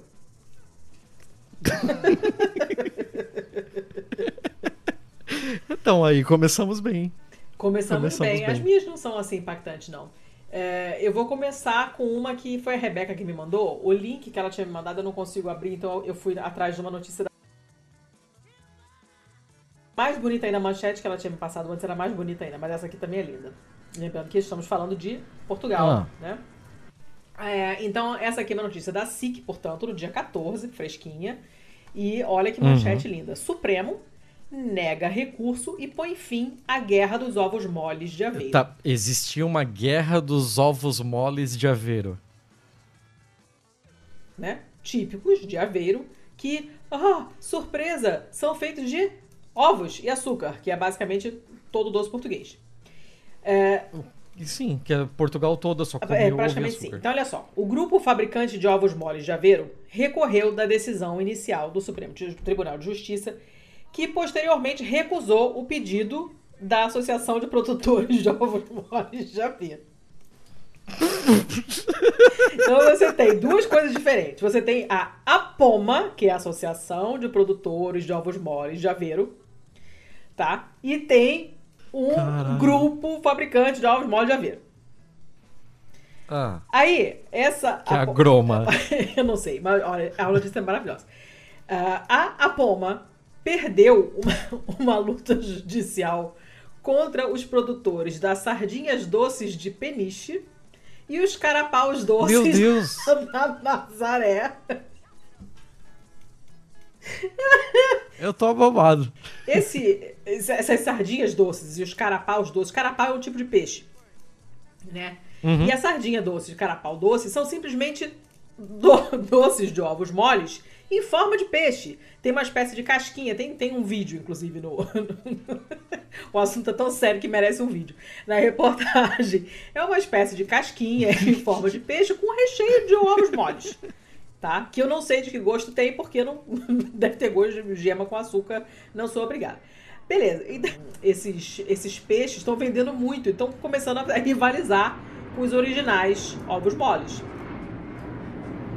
Hum. Ah, esses ovos moles você encontra em tudo quanto é lugar turístico, no aeroporto tem um monte para vender. Aparentemente é um doce super tradicional, né? E é, é uma coisa grande aqui, né? A Poma queria impedir a venda e a publicidade desses peixes doces aí, porque elas argumentava, é, ela argumentava que esses peixinhos que são produzidos no oeste de Portugal evocavam os ovos moles de Aveiro e ela fala isso. Os nossos ovos moles não levam qualquer tipo de corante nem conservante. Aqueles, os peixes, são pintados com uma, uma cor prateada, o que poderá introduzir também qualquer possibilidade de risco. E esse risco, se afetar as sardinhas doces de peniche, de repente nós, produtores de ovos moles, podemos também ser prejudicados, acrescentou o fulano de tal lá. né? Os doces em questão, os peixinhos lá de Nazaré, foram criados em 2018 pela Escola Profissional da Nazaré. Mas aí o grupo. fa- Tedesco. é para Nazaré, se chama. O grupo fabricante acabou recorrendo à decisão inicial é, e, e o Supremo Tribunal posteriormente recusou o pedido da Poma. Então a Poma tá puta, porque ela quer impedir os peixes de serem feitos, porque os peixes são exatamente a mesma coisa que os ovos moles, só em forma de peixe. Né? E aí o que acontece? O E a- com cor de peixe. com cor de peixe. O acórdão conclui que não existe risco de erro, associação ou confusão, pois refere que são só doces de ovos, que representam a relação de ambas com o mar. Então ele faz um doce De ovo igual o teu, mas ele tem um peixe, porque ele, do mar e você não é. Basicamente é isso. Caralho. A Poma representa 40 produtores de ovos moles de Aveiro e só no ano passado fabricou 370 toneladas de ovos moles. O que corresponde a 12 milhões de Hum. ovos moles. Vai gostar de ovo assim na casa do caralho. A SIC tentou de várias formas contatar Ih, o fabricante frango, das né? sardinhas doces de peniche e dos carapaus doces de Nazaré, mas não teve qualquer resposta até o fecho da reportagem. Então nós não temos o outro lado, não sabemos o que os peixes doces querem da vida. Mas era só isso. Acabou a notícia completamente idiota. É a notícia de um país onde não acontece nada de grave, porque você fica lá se preocupando com uma casquinha em forma de peixe com uma gema mole dentro, entendeu? É isso. Cara, a gente tá num, num período assim, ó, que só esse mês a gente tá olhando pro STF com Nossa. demarcação indígena, com liberação da maconha e com julgamentos de atos golpistas, cara. E aí o STF Sardinha de Portugal tá decidindo sobre ovo mole. Veja Puta a reportagem, que vale a pariu, pena. Tem cara. um videozinho lá e mostra como é que faz, a casquinha lá, o negócio e tal, entendeu? É, a mulher cortando com a tesoura, a bordinha do Sensacional. peixinho. dois, dois minutos e meio de reportagem. Porra, não tem uma forma? Não, tem uma forma, mas na hora que tira, tem que cortar com a tesoura. Você não tá entendendo. Veja o vídeo, são dois minutos e meio da vida de vocês. Pra vocês verem como é que é. Entendeu? Mudam de país pra país. Era só isso, acabou. Então tá. Então tá bom. É, eu vou com uma aqui da Newsweek, pode ser? Ela não é nova, ela é de 16 de outubro de 2017, na verdade. Mas vale a pena, vale a pena porque a chamada é tudo de bom. Um homem resgatado do Talibã é, se recusa a acreditar que Donald Trump era o presidente. Ué? O cara é um canadense, ele foi resgatado do Talibã. É, ele foi resgatado, na verdade, não do próprio Talibã, de um grupo envolvido com o Talibã, que é a rede Haqqani. E ele passou cinco anos e um dia em cativeiro. Gente! Muito tempo. Não só ele, mas também a esposa dele. O Joshua Boyle e a esposa dele, a Caitlin Coleman. Eles foram Caraca, sequestrados, passaram gente. cinco anos e um dia em cativeiro com o, com o pessoal da, da rede Haqqani ligada ao Talibã afegão. E eles foram resgatados, né? É, foi, foi dada informação deles, né? Pelo, pelo, pelo, por um informante e tal. E eles sequer sabiam que o Justin Trudeau Ah, era o primeiro-ministro do Canadá, por exemplo. Caramba! De tanto tempo que eles estavam sem conexão com a com, com notícias, né, do Ocidente e tal. E até que eles foram resgatados. E aí, quando o Boyle foi forçado a, a participar de um vídeo de prova de vida, Okay, I'm packed. Let's go home. Charles, I'm sorry. I feel like this was all my fault. Why? Did you inseminate my mother? Ew, no. Don't say ew. She's my one blood relation. Remember, I'm not a real Boyle. Okay, fine. Maybe you're not a real Boyle, but what if you're a true Boyle? What if you're the one true Boyle? No, no. You want me to open the grandmother dough. That jar is stuck shut. Nobody's ever been able to do it. But you have to try. Terry, go grab it. All right, now let's reassemble those cousins. I'm not gonna be able to do this, and I'm gonna be even more humiliated. Just try. I believe in you. So, did you loosen it? I tried, but it's slippery and that thing is sealed on tight. I couldn't budge it. Oh, no. Uh, hey, Charles, remember when I said that I believed in you? Yes, it's the entire reason I'm doing this. Oh, Godspeed.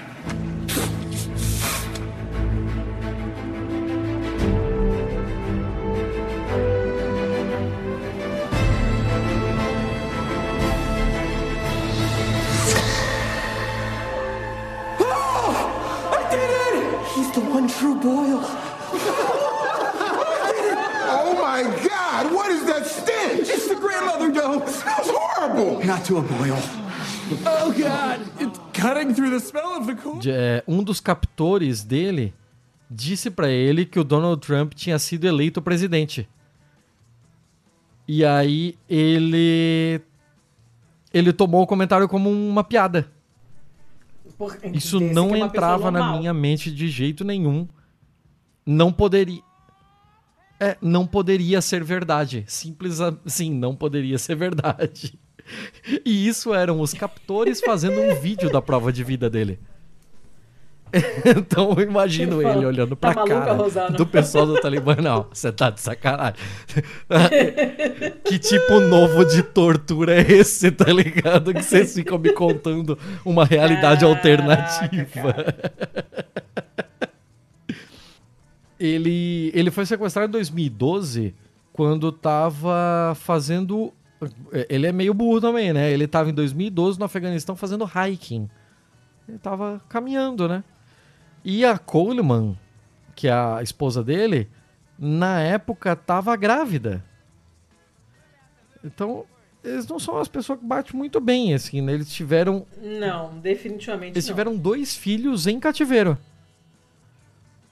O, aí o, as pessoas foram resgatadas né, pelas forças paquistanesas num trabalho de inteligência junto com os Estados Unidos. É, o número de sequestradores que foram mortos no, nessa, nesse resgate não foi não foi revelado, mas alguns conseguiram fugir. O Boyle teve uma, uma visão muito difícil dos seus captores, assim, né? Ele disse que os Hakani são pessoas que não têm relacion, relacionamento com a vida e que são é, eles não têm relacionamentos em vida e que não são puramente mercenários. Eles não têm é, realmente amigos, assim. Eles só têm é, colaboradores ali no sentido de, de trocas mercenárias mesmo, né? Eles não fazem ah. esposas, eles não têm filhos, não carregam com eles, né?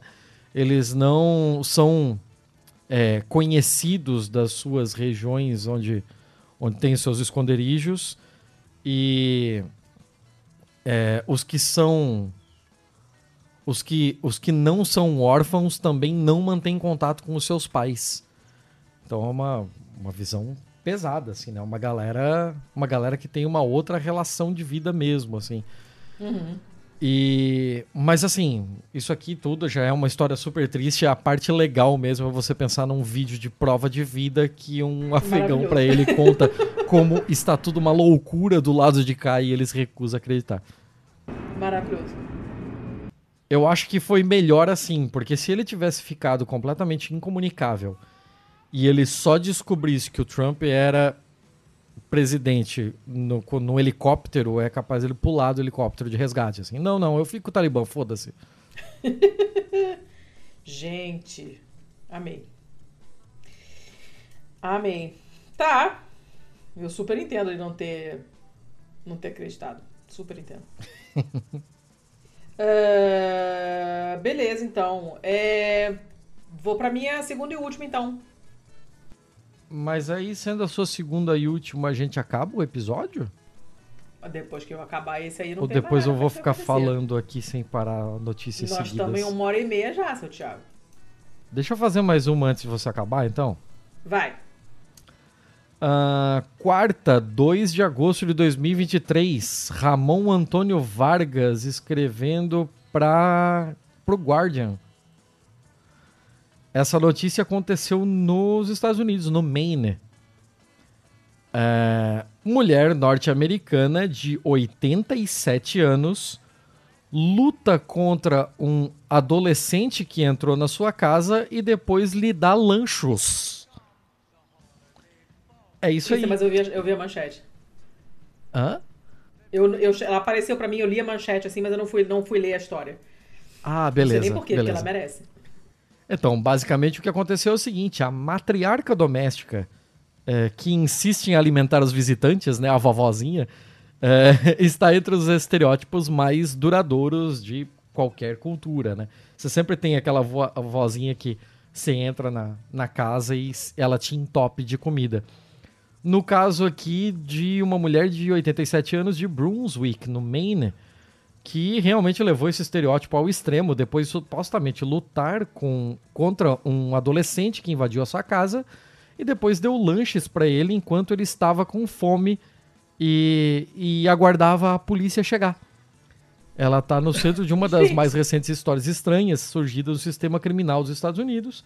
Ela estava dormindo na sua casa, duas horas da manhã, 26 de julho, quando acordou, viu um moleque de 17 anos que costumava cortar a grama para ela, parado praticamente em cima dela na cama, e ouviu ele dizer: Eu vou cortar você. É mole? Ele chegou e I'm going to cut you. E ela pensou com seus botões: Se ele vai me cortar, eu vou chutar ele. Então a senhorinha aqui, que é ex-professora de ensino fundamental, se levantou e começou a calçar os sapatos. Deu tempo de tudo isso. Deu tempo dela pensar, levantar, calçar os sapatos com 87 anos. e aí, depois disso tudo, ela começou a ser agredida pelo adolescente. Uh, Perkins desacelerou um pouco o ataque, agarrando uma cadeira e usando como escudo. Ela começou a gritar por socorro, no entanto, ninguém mais estava dentro da casa ou ao redor da casa para ouvi-la. Uh, o adolescente empurrou a, a, a senhorinha aqui e deu vários socos nela, Coitada. acertando pelo menos, pelo menos um golpe em sua testa que deixou um hematoma.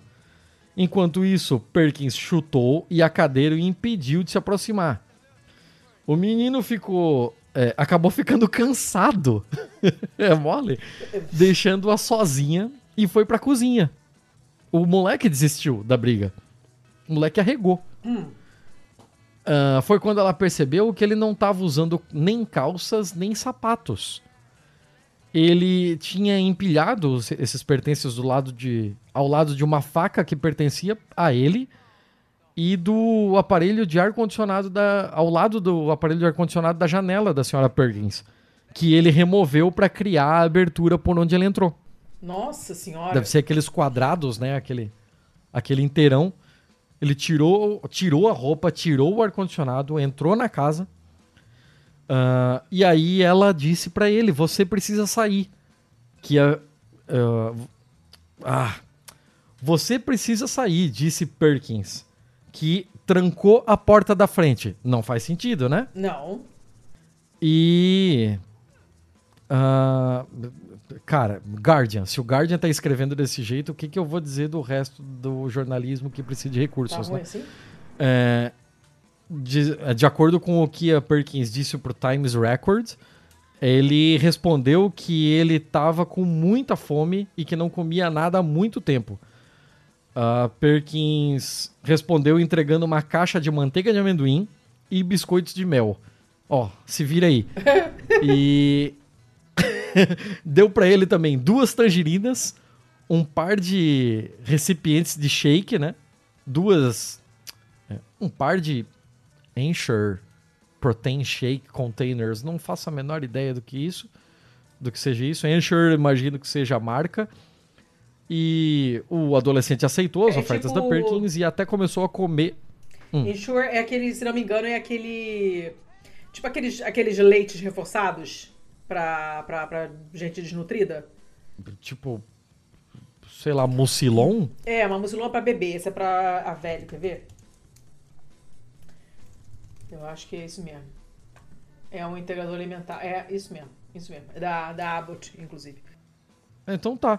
Deu, deu dois mucilon pro guri, duas tangerinas, uma caixa de biscoito de mel e manteiga de amendoim. O Tipo, moleque aceitou a oferta. tradição da culinária americana. oh, É bem isso. E aí o moleque aceitou, começou a comer ali mesmo.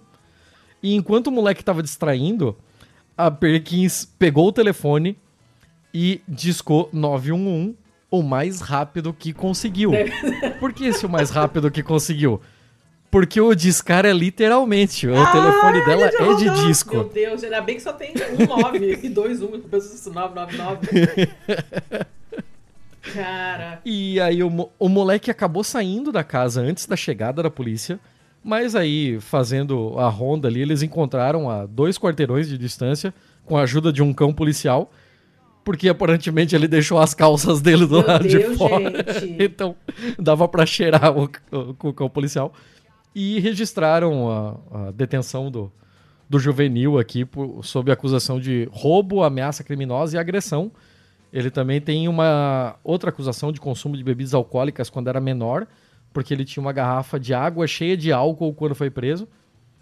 E eles só dizem álcool aqui, eu não, não, não especifica. Eu imagino que ele não estava tomando, sei lá, álcool gel.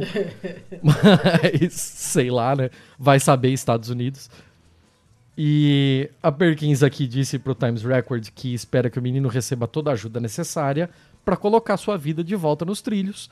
Ela disse que ele faria um trabalho muito. Ele fazia um trabalho muito bom, né?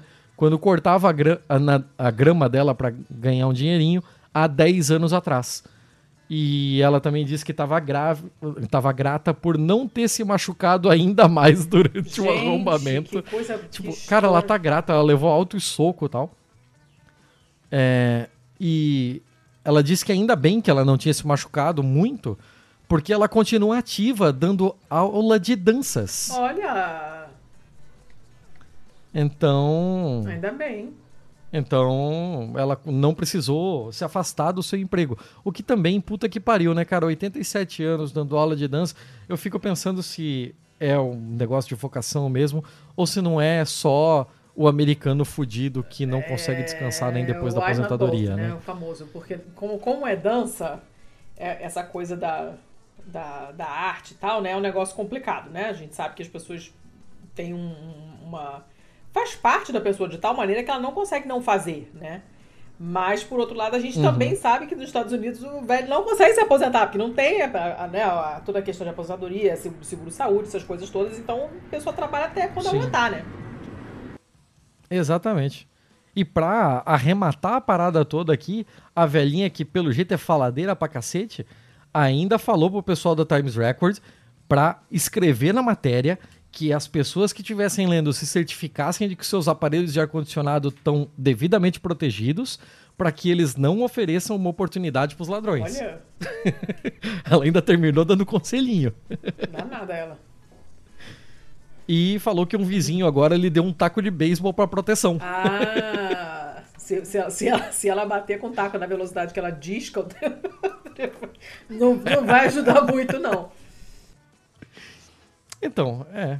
Mais uma dessas notícias malucas, né? Bem a cara dos Estados Unidos essa notícia. É, é mesmo. Nossa, tudo, tudo. A começar pela manteiga de amendoim.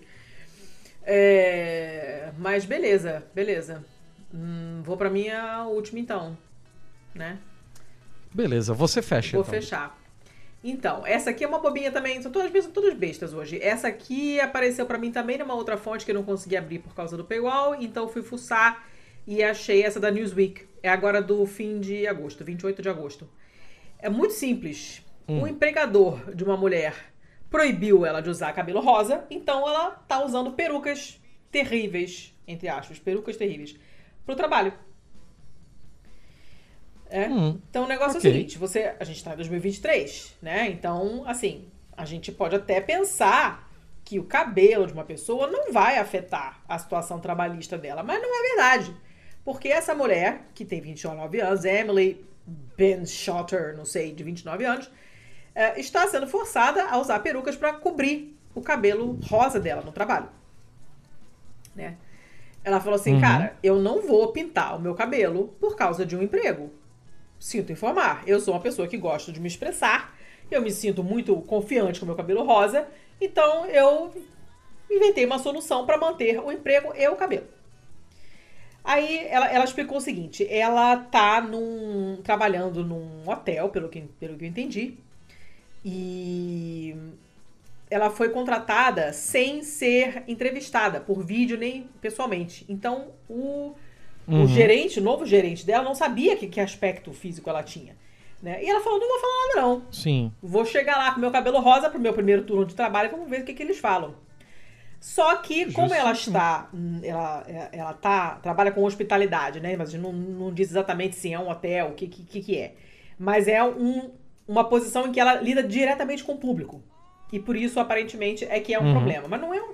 É um rosa. É um, cara, é um cabelo super normal, assim. Não, ela não tá de moicano, rosa choque, não, não tem nada de bizarro.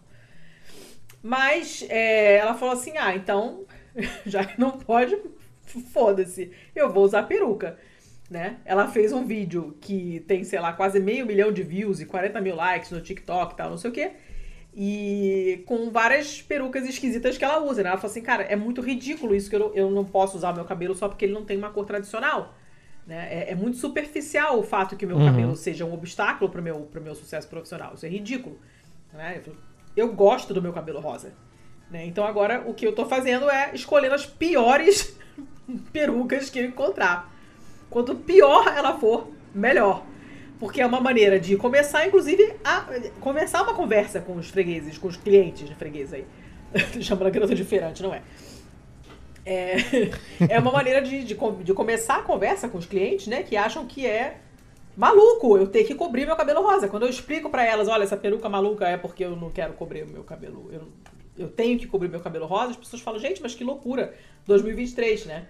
E aí a- o artigo con- continua falando sobre o lance do cabelo, que é um problema especialmente para as pessoas negras, né? E aí eles é, em 2019 foi criada uma coisa lá na Califórnia, uma lei na Califórnia, que protege contra a discriminação baseada em estilos de cabelo é, que tenham a ver com raça.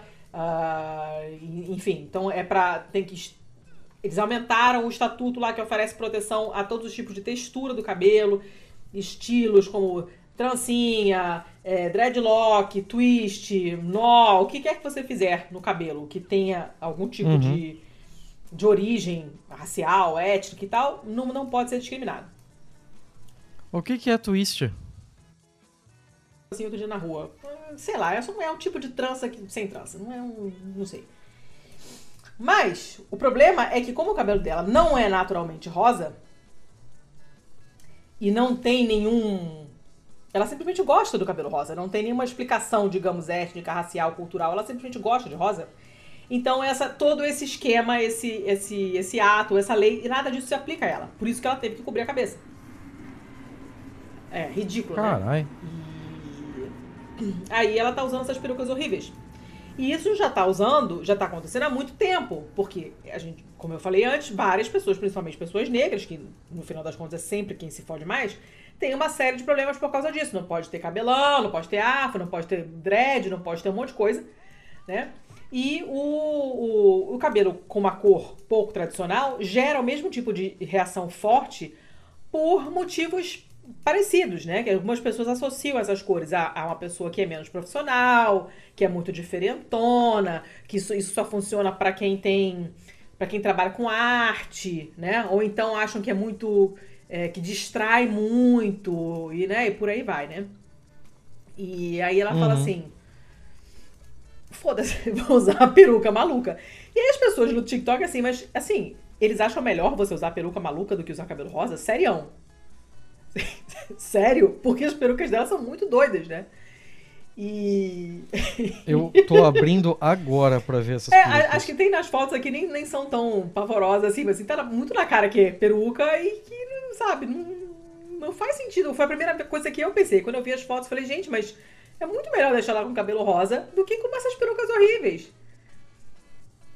É, e aí uhum. outra pessoa comentou assim: Eu espero que na hora que você acabou de bater o ponto, você tire a peruca e saia com ela na mão. Assim, porque você. E é só isso. A notícia é só essa. Muito justo. Mas eu achei legal. Muito e uma coisa, que, uma coisa engraçada, né? Quando eu fui para Curitiba, a, a Carol, na escola dela, tinha uma professora de música que tinha cabelo rosa. E eu fiquei imagine, tentando imaginar em que colégios do Rio de Janeiro uma professora poderia ter cabelo rosa. E eu não consigo imaginar um colégio do Rio onde haja professores assim. Porque o Rio é conservador da boca para fora só, né? É, tudo que é um pouquinho fora da norma, uhum. o pessoal já fica... É. Então eu achei. Achei interessante quando eu cheguei lá, sabe? E vi ela com cabelo rosa, ela mudou o cabelo, fez cabelo azul, não sei o quê. E era, tipo, normal, né? Como deveria ser, normal. Mas no Rio eu, eu uhum. acho que isso talvez fosse um problema. Não sei se eu estou falando de, né, de quando eu ia à escola há trocentos anos atrás. Quem tiver filho em idade escolar agora e puder me dizer, eu agradeço. Mas era só isso. Então, beleza. Então fechamos, né? curto, mas não foi, uma hora e cinquenta já, então assim, normal. Pois é, eu também tô com essa sensação não de que foi, foi mais curto, não mas foi, não foi não. Não foi. É, vamos, vamos, então é isso aí, vamos lá para os recadinhos rápidos.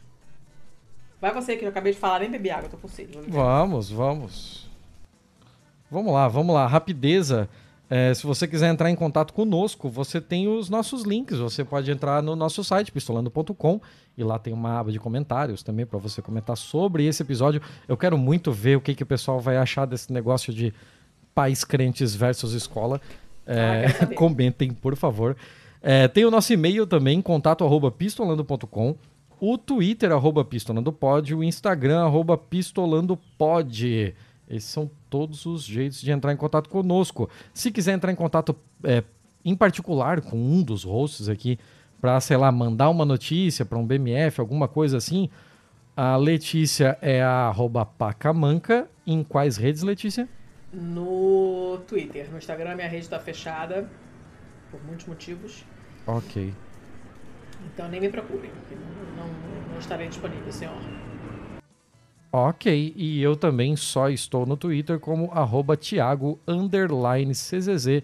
Thiago tem H, underline é underline. É, eu tô no Blue Sky também. Eu tô no Blue. Sky também, mas eu não. Assim, tô, mas não frequento, sabe?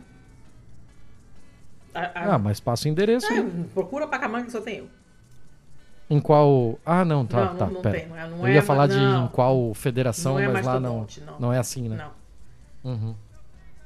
E é isso aí. Então fechou, dona Letícia, é isso? Fechou. É, e tem a, a questão Os dos apoios, apoios, os né? apoios, os apoios. Nós estamos em catarse.me barra pistolando.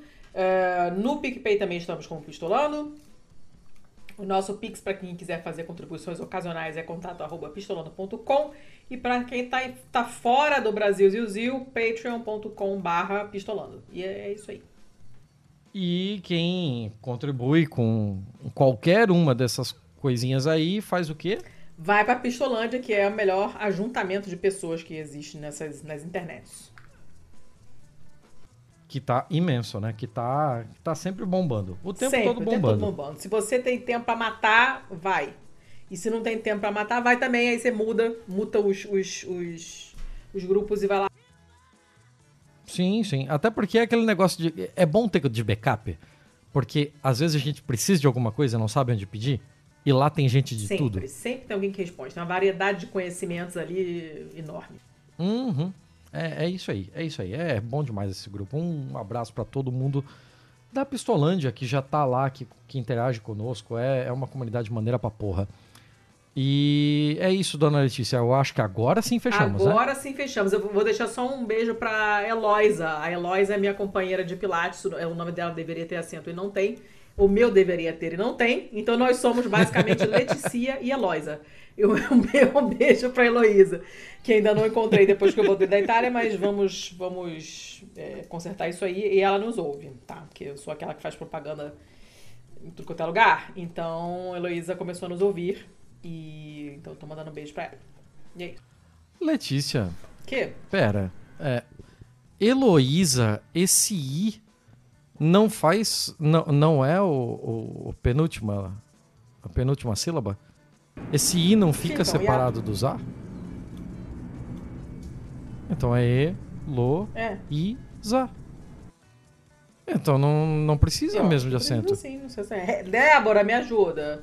Porque, Débora, me ajuda. não, porque aí ele vai Ah, ser paroxítona. Eu, não- eu nunca soube a regra da situação. Eu só saio escrevendo e não ganhava nada. Mas as, as regras eu não sei. Eu acho Vou que não precisava, Débora. não. Eu acho que não precisava, não. Débora. Eu fico na dúvida se precisaria ou não, sendo com, É com Z, S ou né? com Z. Mas eu acho que isso não faz diferença, não. É, eu, Eu, eu não faço que a não menor ideia. diferença, A não. ordem das batatas talvez interfira Não, no não, sabor não, da não, maionese. Não, não. Duvido que tenha a ver com, com S ou com Z. Acho que. Mas eu acho que não precisava da. Porque se você pensar com acento no O, de Eloisa, aí é uma proparoxítona. Eu não sei se esse. Mas é o eu fato de não, ter sei. acento. é Alguém fato vai ajudar a gente ela com isso também. entendeu? O que eu tenho, o que eu tenho, ela não E o tem acento dela é no A. nenhum. Entende? É que nem o meu. O meu nome deveria Mas eu acho que ela sem acento é Heloísa. O meu Eu- nome sem acento é Leticia. Tanto é que se você pedir pro navegador, quando você bota o navegador em português, ele fala destino de Leticia à direita. Porque deveria ter acento e não tem. Entendeu? Eu não sei porquê, mas não tem. É, eu, eu acho que a dela não precisava ter Não sei. mesmo. Vou perguntar pra Débora. Eu vou pentear, vou, vou perguntar pra Débora do Dício e ela vai me saber que ela sabe tudo, que ela é esperta. De qualquer maneira, Sim, eu sou sim. Leticia. E no próximo BMF a gente traz essa Então resposta. tá, então vambora. Chega, fazer jantar pra criança. Mentira, não preciso fazer jantar Fechou, que tá chega, Uhul! Nossa, que inveja. Eu tô morrendo de calor aqui.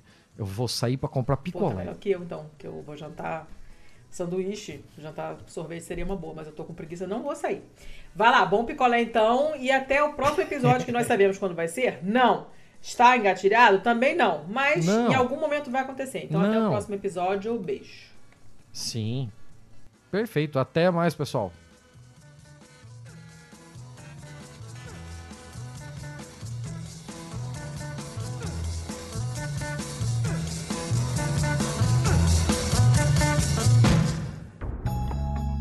Este podcast foi editado por estopimpodcasts.com.br.